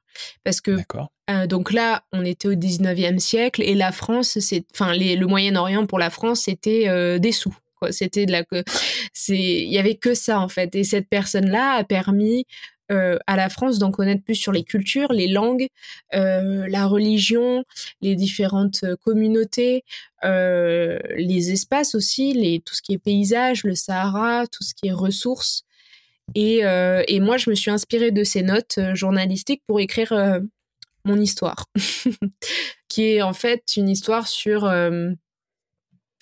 la conquête de l'Algérie par la France à travers des personnages. Donc c'est assez romancé, euh, mais on, se plonge dans cette conquête-là euh, à travers le son, quoi, uniquement le son, avec les mmh. sonorités orientales, le son du désert, le sable, les langues aussi, beaucoup de langues. Euh, voilà, en fait, tout ce qui pourrait composer l'Algérie euh, avec toutes les sonorités qui la rend si riche en fait. Ouais. D'accord, donc ça c'est c'est, on est d'accord, c'est un, cette fiction sonore, c'est un projet que tu viens de compléter mhm. et qui fera partie de euh, Memento, qui sera un, une nouvelle chaîne de podcast. Ouais, c'est ça, exactement. tu peux déjà nous teaser un petit peu euh, ce qu'il y aura après? Ce qu'il y aura après, ouais, il y a, j'ai envie de d'adapter les livres de mon enfance aussi. Euh. En fait, Memento, pour moi, c'est vraiment une façon de me. C'est une façon de transmettre des souvenirs, euh, une façon de transmettre la mémoire. Alors, la mémoire historique, la mémoire. Euh, la mémoire de ma famille, la mémoire des familles, la mémoire des pays, la mémoire de mon pays, etc. C'est vraiment une façon pour moi de regrouper plein d'idées, mais aussi toutes les idées, en fait, elles se regroupent autour d'un même thème, c'est le souviens-toi du memento. Mmh. Et donc, j'ai envie d'adapter des livres qui, enfin, qui, qui, me tiennent à cœur en fiction sonore.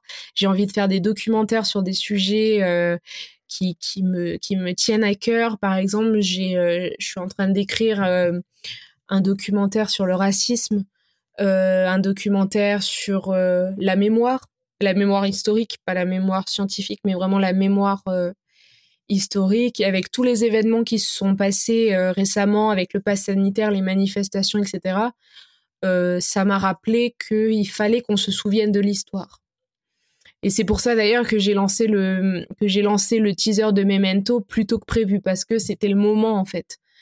Euh, pour moi, enfin, enfin, c'est pas qu'il me fallait un contexte ou qu'il me fallait une raison de le publier, mais c'est que ça avait du sens à ce moment-là de publier cette bande-annonce-là, même si du coup ça retarde la sortie des, du premier projet que je n'ai pas décalé.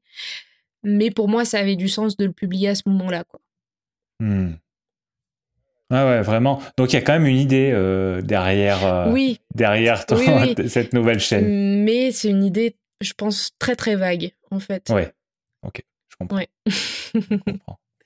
Bon, on va, on va rentrer un petit peu plus dans le sujet euh, dont on a dont on a décidé qu'il serait le sujet central de cette conversation, c'est la création avec le son. Mhm. Donc, on a déjà beaucoup parlé de, de plein de manières différentes, mais, euh, mais peut-être que c'est le moment que tu nous parles un petit peu plus de vraiment ce qui te, bah, ce qui te plaît le plus, de, cette liberté que tu as quand tu crées avec du son. Donc, c'est un petit peu ce que tu fais euh, enfin c'est déjà beaucoup ce que tu fais quand tu fais des, du sound design, quand tu, quand tu crées des, habillages pour des, euh, pour des podcasts. Mhm.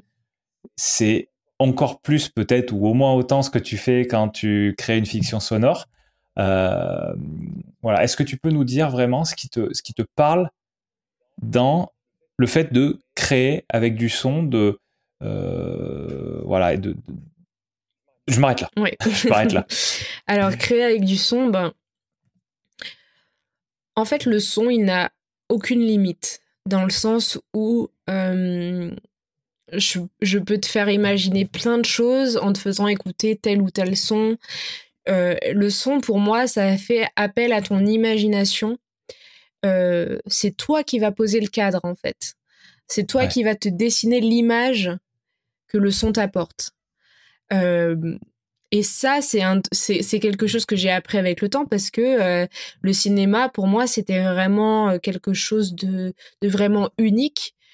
Et ensuite, j'ai appris à apprécier le son seul et à découvrir toute la richesse qu'il pouvait te, pouvait donner en fait. Et là, quand j'ai créé ma fiction sonore, il fallait que je plonge mon auditeur dans le désert, dans l'Algérie, dans la vieille Algérie, dans l'Algérie déserte, avec toutes les cultures qui la rendent si riche. Donc c'est un vrai défi parce que je n'ai jamais mis un pied en Algérie. Mais euh, enfin, donc il y a tout un, on, se renseigne, euh, on va écouter, etc. Mais on, fait aussi confiance à son imagination dans le sens où l'Algérie c'est le désert. Donc comment créer un désert quand tu habites en pleine, en pleine campagne entourée de volcans et que euh, t'as que des, des arbres et enfin que t'as que de la verdure en fait euh, et des oiseaux euh, autour de chez toi. Et donc ça va te pousser à écouter le son d'objets, de trucs qui t'entourent de manière complètement différente. Hmm. Par exemple, pour les pas, et c'est ce que je te disais au début, pour les pas de mes personnages dans le désert, j'ai utilisé un, sac de semoule. Donc les sacs, euh, voilà. Et euh, ce sac de semoule-là, bah, il m'a permis de faire plein de choses, en fait. Enfin, beaucoup, beaucoup de choses. C'est-à-dire que j'ai pu faire des pas dans le sable, mais j'ai pu aussi utiliser ce même sac de semoule pour faire des pas dans la neige quand Anne Fleur m'a demandé de faire l'habillage pour euh, euh, l'ascension d'un mont en Alaska. Donc, toute cette créativité-là, il faut la travailler, il faut la, la cultiver. Je sais, je sais pas si ça vient tout de suite, mais c'est en se rendant riche d'écouter plein de choses qu'on va développer une oreille un peu différente. Hmm. On va travailler cette oreille-là. Et donc, c'est pour ça que euh, c'est pour ça que c'est un truc qui me passionne parce que, en fait, c'est toujours en train de penser à tes sons et tu es toujours en train de d'essayer de comprendre d'essayer de décomposer un son pour le créer avec autre chose. Ouais. Euh, par exemple, tout simple, des, des, des, oiseaux, tu vois, les ailes des oiseaux. Pour essayer de, de créer une proximité avec ces oiseaux-là, il faut que ton son il soit proche de toi et tu ne peux pas juste aller poser ton micro au bord de ta fenêtre euh, pour enregistrer les oiseaux. Tu n'auras pas cette proximité. les documentaires animaliers, ça fonctionne que comme ça. Tu vois, tu as toujours cette proximité avec le son. Et donc, tu vas penser à des vêtements, tu vas penser à du tissu, tu vas penser à quelque chose d'aérien, donc euh, un parapluie, tu vois, tu vas faire des ailes d'oiseau avec un parapluie. D'accord. C'est tu vas en fait tu vas penser à tout ce qui t'entoure, mais ton oreille va tellement être euh, fine, va tellement être riche d'avoir écouté plein de choses que tu vas faire des liens en fait et le, et le sound design, c'est vraiment ça, c'est des liens entre ce que tu peux créer pour créer un univers et ce qui existe déjà dans ta réalité, dans ce qui t'entoure. Ouais, ouais. Ouais, je, j'arrive, à me, j'arrive à me projeter un petit peu avec ce que tu me dis. Et c'est pour ça que tout le monde devrait. Enfin, que c'est accessible à, tout le monde. Euh, au-delà du côté technique, c'est-à-dire que au-delà du côté. Euh, ingénierie sonore avec les fréquences euh, comme on en... Au-delà de ça, euh, tout le monde a du son autour de soi. C'est-à-dire, je claque des mains, il y a un son qui va se créer, je vais taper sur la table, il y a un autre son qui va se créer. C'est-à-dire qu'il y a beaucoup de choses. là, par exemple, pour la musique que j'ai faite pour la fiction, il y a principalement des, des, instruments orientaux. Donc soit c'est ceux qui étaient déjà enregistrés dans mon ordinateur euh, avec les logiciels, etc. Soit en tapant sur la table avec un certain rythme, euh, tu peux recréer euh, les percussions marocaines, tu peux... En fait, tu peux créer plein de choses et c'est illimité. T'as pas de... Tu, tu peux t'autoriser plein de choses avec le son. Il n'a aucune limite, en fait. Hmm. C'est ce côté illimité qui te, qui te parle particulièrement? Je pense, ouais. parce que pour moi, quand, euh, quand j'écoute un podcast, euh, je l'écoute avec mon casque et je suis fermée dans la bulle du podcast. Et c'est surtout aussi le fait que j'ai envie de rendre, j'ai envie que ça me rende curieuse en fait. J'ai envie de que mon oreille elle soit attirée par des sonorités que je connais pas. Euh, tous les jours, il y a des sonorités qu'on connaît pas et que et qui nous surprennent et qu'on mémorise et qu'après on va relier à un mot, à, une expression, à une phrase, à quelque chose, mais moi j'ai vraiment besoin de créer cette bulle et j'ai envie de compléter toute cette bulle euh, quand je m'enferme dans mon son et c'est pour ça que c'est aussi illimité quoi en fait. C'est que tu pars de rien, de silence complet à quelque chose de complètement construit. Tu mmh. vois, de complètement immersif qui te, ouais, c'est ça, c'est ce que tu disais tout à l'heure, qui te, qui arrive à te transporter en fait. C'est ça. Et le son a, un vrai pouvoir, c'est-à-dire que par rapport à l'image, euh, l'image, elle a forcément une fin, c'est-à-dire que l'image est mise dans un cadre. Euh, au cinéma, il suffit que tu tournes la tête pour sortir de l'image. Euh, mais le son, avec les technologies qui existent aujourd'hui, tu peux autant avoir du son derrière toi, devant toi, au-dessus de toi, tu peux même, en fait, même en tournant la tête, tu auras une sonorité différente, en fait.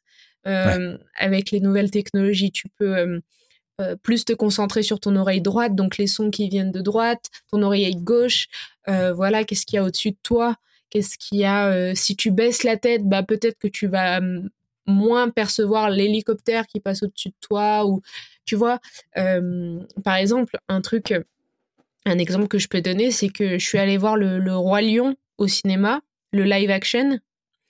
Euh, et donc, il y avait. Euh, euh, donc, c'est assez récent, je crois qu'il a deux ans le film à peu près, et il y avait déjà pas mal de technologies au cinéma qui fait que tu appréciais tout l'univers qui avait été créé à partir de rien. C'est-à-dire que tu avais, enfin, l'image du roi lion, c'est qu'ils parlent, ils partent d'images de synthèse et ils vont créer tout un univers. Alors tu as les oiseaux qui passent au-dessus de toi, tu as la petite rivière un peu plus bas sur le plan, tu as tout ça et et en fait le, son est illimité parce que il a des dimensions et parce que il a des il, il, prend de l'espace quoi. Hmm. Tu vois? Ouais ouais, je, vois très bien ce que tu veux dire. Ouais, c'est et puis outre les technologies, c'est nos, nos capteurs aussi. C'est-à-dire que euh, typiquement, on est en train de comparer l'oreille et l'œil en fait. Hein. Mm. Euh, depuis, depuis le début, les autres sens, on n'en a pas trop parlé. Euh, les yeux, ça nous permet de voir devant et légèrement sur les côtés. Alors que les oreilles, effectivement, on peut capter des choses qui viennent de partout. Et, et je pense que c'est là où c'est là où tu parles d'immersion et c'est là où l'oreille est très forte à ce niveau-là. C'est ce côté, c'est ce côté omnidirectionnel. Ouais, c'est ça. Et c'est mmh, et je pense que, enfin, l'image, on a commencé à, la rendre un peu plus immersive avec la VR, avec les jeux vidéo, etc. Mais je sais pas si ça sera toujours aussi puissant parce que c'est vrai que nos yeux ne sont pas placés de la même manière que nos oreilles sont placées. nos oreilles, elles sont placées, enfin, pour qu'on ait vraiment un, un, vrai panel, enfin, une diffusion totale, quoi. C'est-à-dire qu'on va entendre euh, euh, parfaitement à gauche, parfaitement à droite. Et euh, le combo des. Le, travail de ces deux oreilles va faire qu'on va aussi bien entendre en face de nous que derrière nous. Les yeux, ils n'ont pas cette même, ce, même travail-là à cause de leur placement, en fait, tout simplement. Hmm. Mais du coup, je pense qu'il faut qu'on profite de cet avantage-là de la nature pour euh, créer énormément de choses. Pour, euh, Et même, enfin, peut-être même plus que des films, même si les films, évidemment, sont, sont essentiels à la culture, mais on pourrait créer beaucoup plus de théâtre radiophonique, on pourrait créer beaucoup plus de fiction sonore, on pourrait créer beaucoup plus de donner beaucoup plus de place à la radio uniquement sonore parce que même la radio est devenue un peu filmée. Euh, donc euh, retourner un peu à, ce, à cette base sonore, quoi. Selon moi, c'est vraiment euh, un point que qu'on pourrait tous faire et que et, qu'on pourrait tous apporter un peu de, de son, de vrai son à toutes nos créations, à toutes nos interviews, à toutes nos pour rendre justement l'auditeur curieux, quoi. Ah, quand tu dis apporter, apporter du vrai son à nos interviews, par exemple, tu, tu, penses à quoi? Bah, pour moi, tu vois, tu as la voix qui est assez. La voix, elle est assez euh, linéaire, monotone. C'est le français. Enfin, là, pour le podcast francophone, le français fait que notre voix, elle est toujours un peu linéaire, qu'on n'a pas d'accent tonique et qu'on n'a pas une langue très riche de sonorité.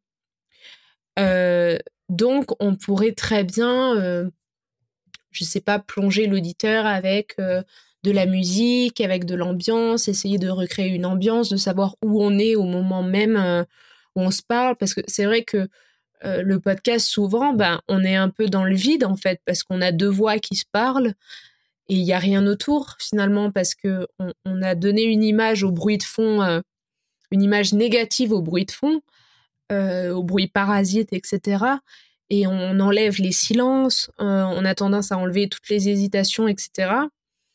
Mais finalement, les hésitations, les silences, c'est ça qui va donner de la vie au son, en fait.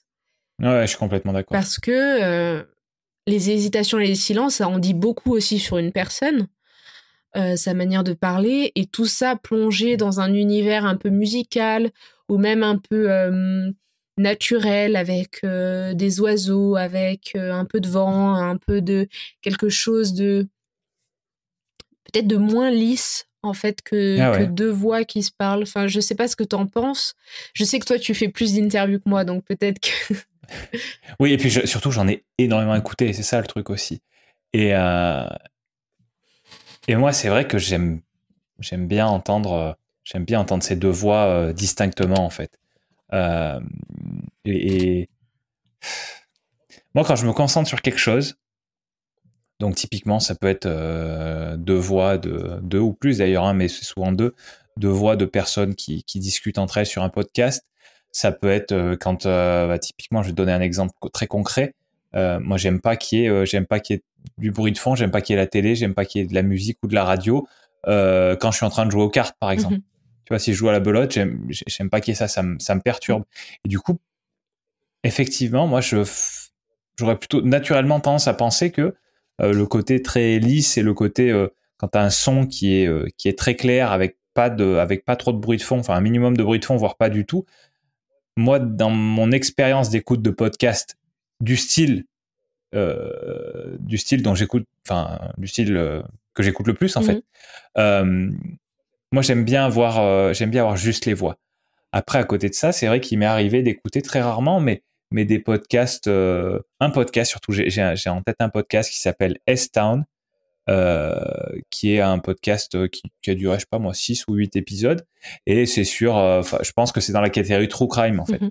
euh, et, et, et, là, je crois me rappeler, alors je l'ai écouté il y a plusieurs années, mais je crois me rappeler qu'il y avait des, qu'il y avait des sons environnants, qu'il y avait, euh, voilà, c'était plus immersif, mais c'était pas de, c'était pas de la, de la discussion, c'était pas de l'interview. Donc, dans ce cadre-là, je le comprends à fond. Sur de l'interview, j'ai plus de mal à me le représenter. Bah, après, ça, je le comprends tout à fait. parce que, enfin, si, si, tu veux, moi, quand j'écoute une interview, un podcast que j'écoute pour moi en tant qu'auditrice, j'ai assez de mal à me détacher du son et de mon métier. C'est-à-dire que dès que je vais entendre une coupe, quelque chose, je vais l'entendre, ça va me Enfin, c'est pas que ça va me perturber et me faire arrêter l'épisode, mais voilà, ça va me tiquer un peu l'oreille. Et donc, euh, je vais peut-être décrocher un peu finalement. Euh, et moi, j'écoute beaucoup de podcasts quand je vais me balader. Euh, donc c'est vrai que le côté un peu environnement des oiseaux, je l'ai automatiquement, on va dire. donc c'est vrai que c'est du son qui se rajoute. Mais quand j'écoute vraiment une émission qui est construite, que ce soit un documentaire, que ce soit des témoignages ou que ce soit un petit peu comme euh, euh, le, podcast Homicide de Bababam où, où la journaliste est toute seule à parler sur plusieurs épisodes. Elle est vraiment toute seule et elle a construit, elle construit avec des sons, des extraits, etc. Je trouve que ça rend quand même le récit plus riche et que ça rend le et que ça rend pour moi l'écoute un peu plus facile parce que ton oreille est toujours attirée par quelque chose. Euh, ton oreille, elle se fatigue au bout de 30 minutes d'écoute non-stop. D'accord. Un, volume assez, euh, enfin, pas volume maximal, mais ouais, un volume plutôt correct, elle, elle se fatigue. Et donc, tu vas forcément perdre en attention. Et donc, forcément, tu vas décrocher. Et donc, forcément, tu vas euh, perdre en information et tu vas peut-être décrocher de la fin de l'épisode et, euh, et avoir le souvenir que du début, finalement. Et je trouve hmm. que d'essayer de faire cet effort de, de construire, euh, soit de la musique, de l'ambiance, rendre en fait agréable l'écoute, ça permet de toujours rester attentif et d'entraîner justement ton oreille à être curieuse et donc à, entraîner ton oreille à surtout euh, découvrir de nouvelles sonorités et de s'entraîner en fait, de la renforcer.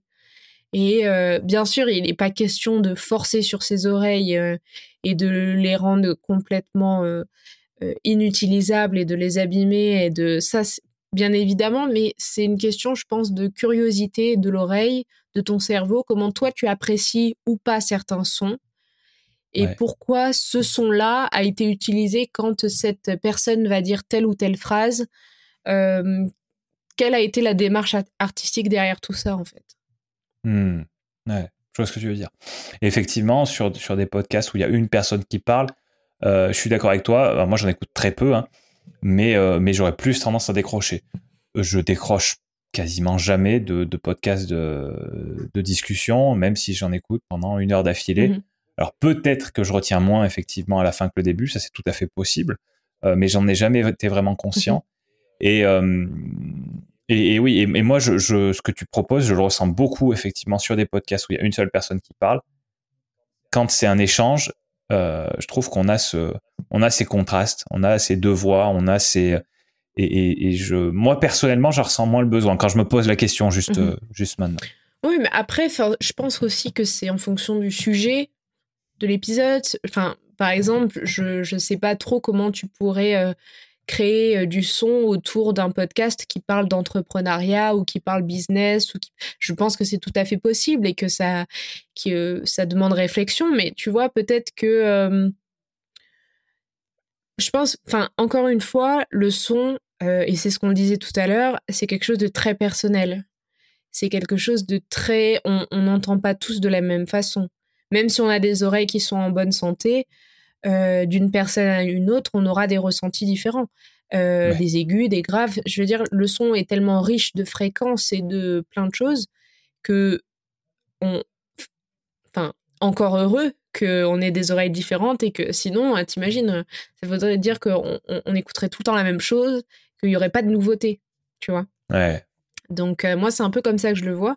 C'est vrai que moi, j'apprécie beaucoup les, œuvres euh, avec, euh, avec de la recherche, avec... mais ça m'empêche pas non plus d'apprécier une interview posée, tout à fait calme, où les voix, voilà, où il y a des sonorités dans les accents, dans les... Tu vois, moi, je suis très sensible aux voix aussi, aux sonorités des voix, des accents, de comment certaines phrases vont se terminer, comment, euh, tu vois, les accents du sud face aux accents plus nordiques, tu vois, enfin ça, c'est quelque chose que moi j'apprécie beaucoup.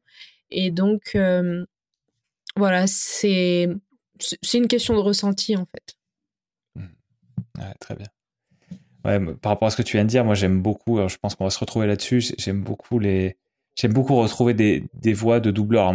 Maintenant, euh, maintenant les films, bah, je regarde beaucoup de films américains encore une fois, mais euh, ou de séries d'ailleurs.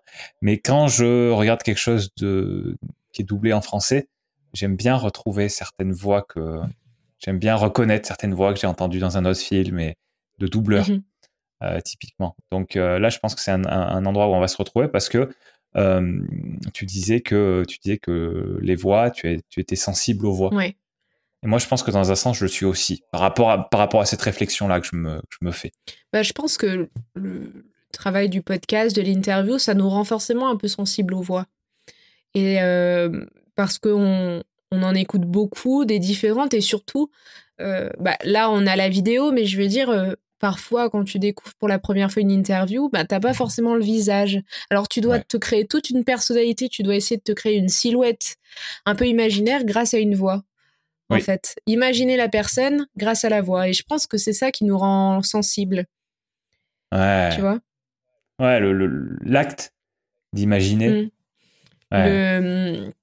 Alors, c'est des fois. Enfin, et. Euh, c'est des enfin de plus en plus moi je vois les pochettes de podcast euh, avec des les portraits dessinés des invités pas des photos mais dessinés euh, et, c'est vrai que ça te rend vachement curieux. Tu vois, tu as des sonorités. Alors, est-ce que euh, déjà, euh, est-ce qu'elle est. Enfin, elle a une, une voix plutôt l'accent du sud, français, marseillais, très. Voilà. Ou alors plutôt ch'ti, ou plutôt du centre. Ou, tu vois, tu vas essayer de la localiser. Après, tu vas essayer de d'imaginer cette personne. Est-ce qu'elle a une voix plutôt grave qui porte? Est-ce qu'elle a, a tendance plutôt à chuchoter? Est-ce qu'elle elle hésite beaucoup, cette personne? Est-ce qu'elle elle marque ses elle marque ses phrases avec beaucoup de silence. Et c'est pour ça que le montage en soi, euh, moins il y a de montage, mieux c'est. quoi. Parce que comme ça, tu as, as, vraiment le, euh, ce sentiment de, de, rencontrer une personne que par sa voix et de l'imaginer. Hmm. je vois très bien ce que tu veux dire. Par rapport au fait d'imaginer la personne, par rapport au fait d'imaginer la scène, tout ça, euh, quand tu me parles par exemple de, de, théâtre sonore ou de, choses comme ça. Euh, est-ce que tu ferais un parallèle avec le fait d'imaginer une scène, des personnages, etc., quand tu lis? Donc là, là, ça fait encore appel à autre chose. Est-ce que tu as un avis sur cette question? Ben, Moi, je lis beaucoup. Et c'est vrai que la différence que je pourrais faire, c'est que quand tu lis, t'as pas les silences. As moins, tu, quand il y a un dialogue, ou quand t'as moins l'hésitation, t'as moins le silence, et peut-être que t'as moins de personnalité dans la voix. Euh, moi, c'est ce que je ressens. Alors, c'est pas du tout euh, de manière négative. Hein, euh, je veux dire, c'est un, c'est un autre, un autre type d'art. Mais peut-être que le son va justement apporter le silence, en fait. Hmm. Et que le son va. Parce que tu pourrais en fonction de la vitesse à laquelle tu lis, tu peux très bien lire une page très vite, tout en comprenant l'histoire bien sûr, ou alors très lentement, et donc ça va pas te donner le même résultat. Dans ah tu vois, dans, dans l'émotion que l'auteur va te donner, va hmm. aura voulu te donner. Oui. après, bien sûr, la lecture, ça te permet une grande imagination dans tout ce qui est ambiance, dans tout ce qui est décor, dans, la, dans toute la scénographie. Tu vois, ça va te donner l'accès à. Enfin, tu vas pouvoir t'imaginer la scène, le physique des personnages, mais pas à travers les dialogues, en tout cas, selon moi. Mmh. Ouais, ouais. D'accord. c'est juste que quand tu as parlé de quand as parlé d'imagination, ça m'a fait penser à la lecture. Et voilà, je voulais, je voulais parler de ça rapidement. par rapport à la création euh, avec le son, donc euh, ce que tu fais notamment, euh, est-ce qu'il y a est-ce qu'il y a des clichés autour de ce domaine-là? Est-ce que les gens qui qui ne créent pas, qui, qui, font pas ce que tu fais, ou, même ce que je fais moi finalement à un autre niveau, est-ce que tu penses qu'ils ont des, des, a priori sur sur ce domaine-là? Bah, je pense que les gens qui ne connaissent pas trop, enfin, moi, je pense que les gens pensent qu'on fait tout avec des boîtes de conserve, tu vois, ou des, tu vois, qu'on a, euh, qu'on garde tous les objets autour de nous pour faire euh, plein de sons, tu vois, qu'on a un garage rempli de plein de sons différents, de plein d'objets différents pour faire. Euh, mais je pense surtout que que les a priori qu'on peut avoir, c'est que c'est pas accessible. Alors attends, mais déjà, premièrement, c'est pas vrai? T'as pas un garage plein de, plein de boîtes de conserve? Ok. Non, non. j'ai pas. Non, non, j'ai pas. Je garde beaucoup de choses, c'est vrai. Euh, mais euh, voilà. Enfin, encore une fois, c'est vraiment des objets du quotidien. Hein. Euh, une bouteille d'eau, une enveloppe. avant de la jeter à la poubelle, ben tu vas peut-être regarder ce que tu peux faire avec. une trousse avec une fermeture éclair, tu vois, je regarde un peu autour de moi, mais une lampe, la porte, un interrupteur, enfin, t'as pas besoin de collectionner un million d'objets pour faire euh, pour faire du son quoi et pour faire des, des, sonorités différentes. Et je pense aussi que ces gens là ils peuvent penser que c'est vraiment inaccessible quoi. Que tu dois avoir des compétences techniques pour faire ça. Ouais. sauf que pour moi c'est pas tellement vrai parce que encore une fois enfin je vais pas me répéter mais on est entouré de sons partout et on peut créer énormément de choses. Alors certes moi il y a beaucoup de sons que je transforme un peu en post prod après tu vois, que je vais mettre un petit peu plus de grave, euh, que je vais mettre un peu plus d'aigu, ou alors je vais mettre un peu de réverb, tu vois. Tout ça, c'est des choses qu'on peut apprendre et qu'on peut apprendre en écoutant, surtout. Avant de faire des compétences techniques avec des cours techniques, pour moi, le plus important, c'est que on doit forcer notre oreille à écouter des choses même qu'on n'apprécie pas. Et ça peut passer par écouter des styles de musique qu'on n'aime pas, ou ça peut aussi passer par écouter euh, des choses qu'on n'a jamais entendues de notre vie. Euh, par exemple, enfin, de l'opéra encore une fois, tu vois, le, euh, des chants, des chants lyriques de manière générale, des choses, voilà, essayer de sortir, de nous sortir de notre zone de confort par le son, par toute tout ce qui peut nous offrir, les, même regarder des films qu'on n'a pas forcément l'habitude d'aller voir euh, de manière générale, mais surtout pour moi le, la musique. Quoi. La musique, c'est, je pense, le point de départ de la création sonore, ouais. avec tous les instruments qui existent, avec euh, toutes les sonorités qui existent dans tous les pays différents. Enfin, je veux dire, en termes de musique, on est euh, assez riche de plein de choses, quoi. Ouais. Ouais, bah c'est ma question d'après en fait. ma question d'après c'est dans, dans, dans, ce domaine-là, dans ton domaine, sur quoi est-ce qu'on peut vraiment s'appuyer? Qu'est-ce qui est sûr? Et tu as l'air de me dire que la musique, c'est un point de départ Ben, je pense que euh, qu'est-ce qui est sûr? Ben, nos oreilles, quoi. Enfin, je veux dire, euh, c'est peut-être un peu bête de dire ça, mais faire confiance à ce qu'on aime et à ce qu'on n'aime pas. Déterminer ce qu'on aime en termes de sonorité et ce qu'on n'aime pas ce qui nous gêne. Donc, ce qui est sûr, moi, enfin, si j'avais un conseil à donner pour euh, ceux qui aimeraient se lancer ou pour, même pour tous les podcasteurs de manière générale, c'est d'écouter de la musique, des sonorités euh, différentes, la musique africaine, asiatique, euh, la musique plutôt des pays du Nord, des pays du Sud, euh, tous les instruments qui existent, tous les instruments, les vieux instruments aussi du Moyen Âge, de la Renaissance. Euh, il y a beaucoup, beaucoup de ressources. Et ça peut aussi nous, aider à déterminer ce qu'on aime et ce qu'on n'aime pas, mais aussi euh, nous donner cette culture sonore, on va dire, et nous permettre de savoir de quoi on parle quand on veut exprimer du son. Euh, parce que c'est vrai que le son, c'est, on, l'exprime assez mal avec des simples mots, en fait. Donc, hmm. euh, je pense que c'est nécessaire qu'on ait euh, une espèce de répertoire de sons en tête avec toute la musique. Et pour moi, écouter de la musique, c'est un vrai exercice qui peut être un vrai point de départ. Bien, très bien. Est-ce que tu as des ressources à conseiller pour, les gens qui, s'intéressent à, ce domaine-là de la création avec le son Donc, quand je parle de ressources, ça va être, ça va être des livres, euh, des, sites internet, euh, des chaînes YouTube, des podcasts. Euh, ça peut être des documentaires. Ah ouais, il y a beaucoup de choses. Oh, alors. alors. attends, je te précise un truc il faudra que tu retiennes ce que tu me dis parce qu'après, je te demande tout ça pour les notes d'épisode. Les gens qui écoutent, il hein, faut bien savoir que euh, Alice nous a donné un certain nombre de références déjà, surtout au début de, au début de l'épisode. Là, elle va nous en donner d'autres. Euh, vous n'êtes pas obligé de tout retenir. Hein. Euh, vous pouvez aussi aller voir les notes d'épisode. Je vous dis à la fin de notre épisode où les trouver. Donc, la première chose que je pourrais recommander, c'est un film. C'est un film libanais qui s'appelle Listen.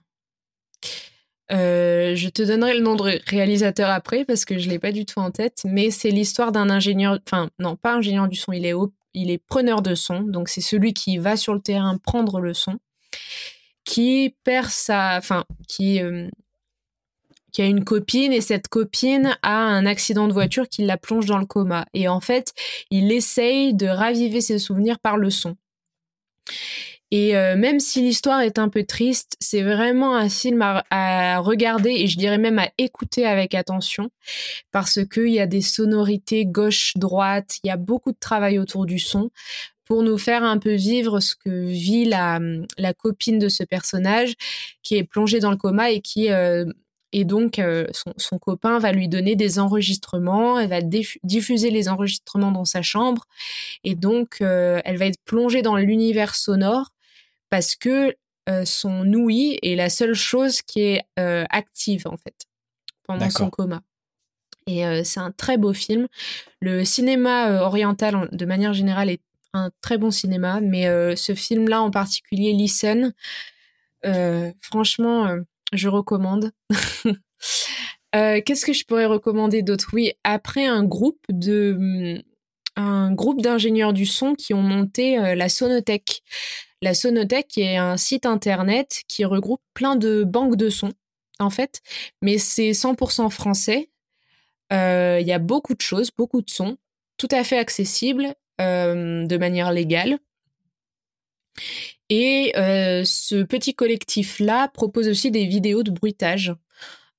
sur voilà des exemples de bruitage tout bête. Donc tout à l'heure je parlais des ailes des oiseaux. Il a fait je crois un tutoriel sur comment faire des, des ailes d'oiseau avec un caleçon, je crois.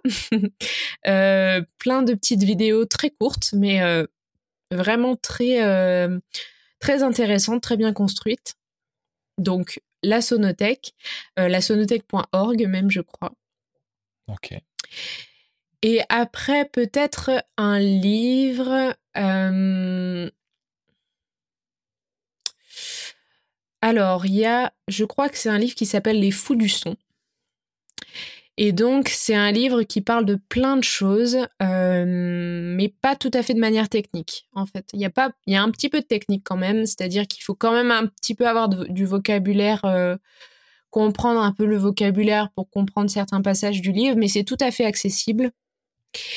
Euh, et c'est, et c'est vraiment passionnant en fait de lire tous les aspects du son, l'histoire du son, il y a beaucoup de choses. Comment est perçu le son aujourd'hui, comment est perçue la musique aujourd'hui? Euh, et il y a plein, plein de choses aussi sur... Enfin, voilà, je vous laisse le découvrir parce que je pourrais en parler pendant longtemps. C'est un...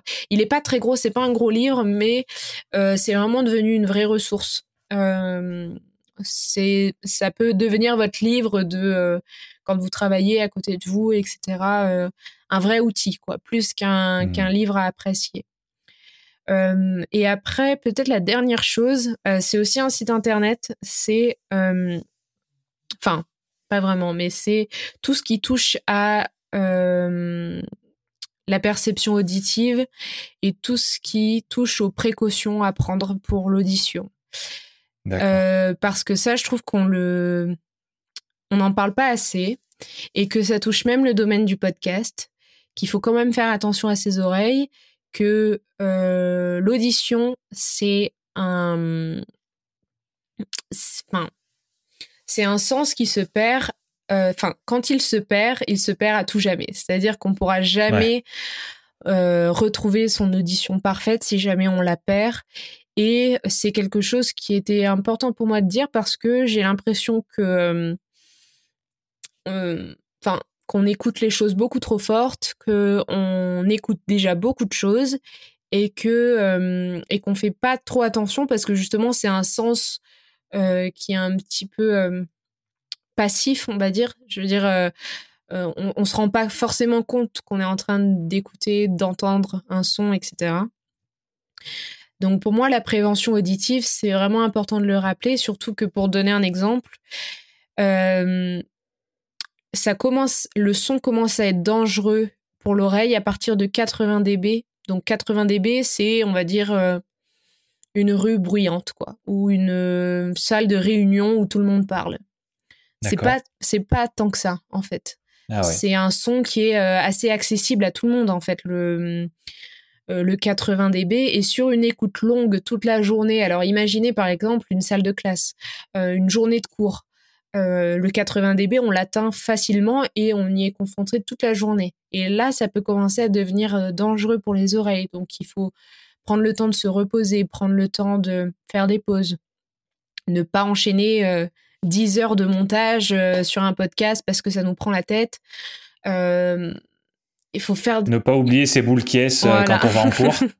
c'est ça, c'est le message. Mais tout ça pour dire qu'il faut faire attention et qu'il y a plein de ressources sur Internet, justement. Je pourrais te donner après, si tu veux, quelques sites clés.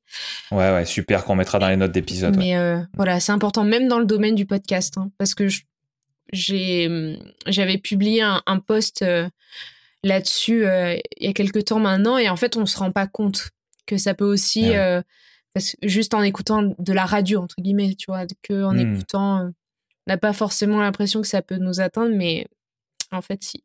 Voilà. D'accord. Bon, très bien, très bien. Qu'est-ce qu'on, qu'est-ce que moi et qu'est-ce que les auditeurs, qu'est-ce qu'on peut faire pour toi, de manière privé, si tu veux, ou, enfin, privé professionnel, euh, ou, euh, ou par rapport à, par rapport je dis par rapport à ta cause en général, donc par rapport à, ton sujet, euh, est-ce qu'il y a quelque chose que tu aimerais qu'on fasse? Ben, Que vous preniez le temps de d'écouter, en fait. Prenez le temps d'être curieux et de et juste d'apprécier d'apprécier ce qu'il y a autour de, de nous tous, mais en termes de son, quoi. De se rendre compte de, des sonorités qu'on a autour de nous. Qu'on habite en campagne ou qu'on habite en ville, les deux univers sonores vont être complètement différents. Mais pourquoi ils sont différents, en fait? Pourquoi euh, Qu'est-ce qu'ils font qui sont si différents? Qu'est-ce qu'on entend à la campagne? Qu'est-ce qu'on entend à l'intérieur d'une maison, à l'extérieur d'une maison? Et je pense, enfin, peut-être que tes auditeurs sont en partie aussi podcasteurs, donc euh, essayez de créer avec du son, quoi.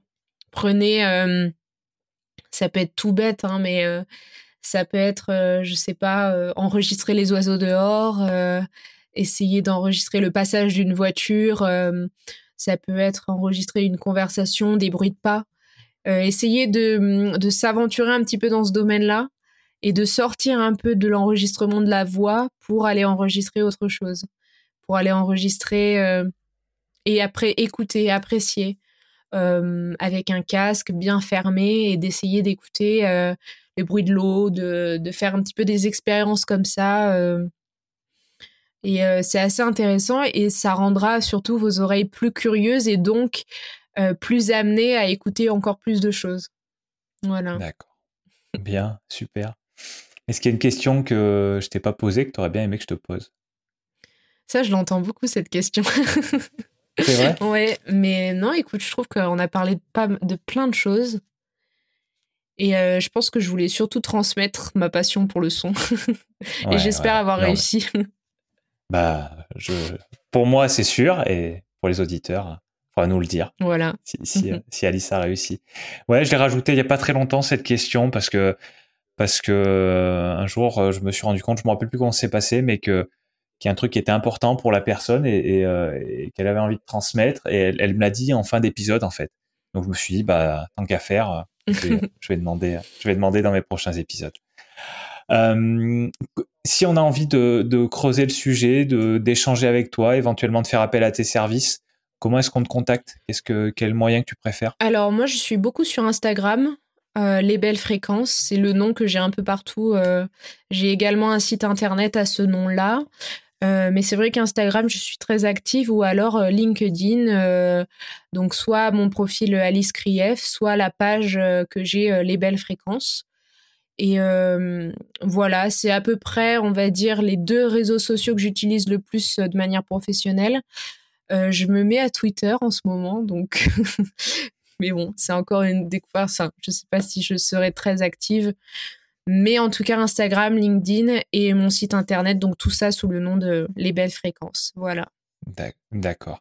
Et euh, pour, euh, pour continuer d'écouter ce que tu fais, on, s'abonne euh, on s'abonne à quoi? En dehors de en dehors de ton Instagram et de est-ce qu'il y a des est-ce qu'il y a des typiquement des flux RSS Memento eh comment bah ça oui, se Memento il est sorti c'est sorti il y a que les bandes annonces pour l'instant mais vous pouvez retrouver sur toutes les plateformes d'écoute à peu près je crois. Euh, il a débarqué d'ailleurs sur Tumult euh, il y a deux jours. Donc, euh, ah oui, c'est tout frais. Bah oui, oui, j'ai sorti la bande-annonce il y a deux semaines, je pense. Et donc le temps, on connaît tous, hein, le temps que tout, tout se met bien en place, etc. Je voulais que tout soit bien prêt pour la rentrée. Mais vous pouvez déjà écouter les, les bandes annonces. Et la fiction sonore, elle sort le 3 septembre, le premier épisode. D'accord. Donc, elle doit être sortie. 3 septembre 2021. Quand vous écoutez ça, il y, a des chances qu'elle soit sortie. Donc vous pouvez retrouver. Donc vous pouvez déjà écouter tout ça. Mais en tout cas, voilà, sur toutes les plateformes. Et sur YouTube en version sous-titrée aussi. Ça, j'y tiens. Ah, d'accord. Oui. D'accord. Bon, euh, YouTube, euh, on, est d'accord hein, sur, sur quelle chaîne? Sur une chaîne Memento ou sur euh, les, belles fréquences, ouais. Ok, ok. J'ai tout bien sous-titré, tout bien, ouais. Ah ouais. Bon, on va aller voir ça alors. Bon, euh, pour finir, est-ce que en une phrase ou d'une manière en tout cas assez concise, tu pourrais nous dire ce que tu aimerais qu'on retienne de ce long épisode S'il y a un élément que tu aimerais qu'on retienne absolument, ça serait quoi? C'est que le son est illimité et que on peut faire plein de choses avec. Voilà. bon, super, super. Merci beaucoup Alice. Avec grand plaisir.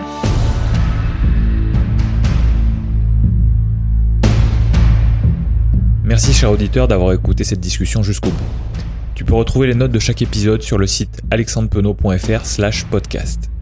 C'est alexandre, P-E-N-O-T.fr slash podcast. Ces notes contiennent notamment le moyen de contacter l'invité et les références qu'il ou elle a mentionnées. Sur cette même page, tu trouveras les vidéos de tous les extraits marquants de l'épisode, ainsi que la version vidéo de l'épisode complet.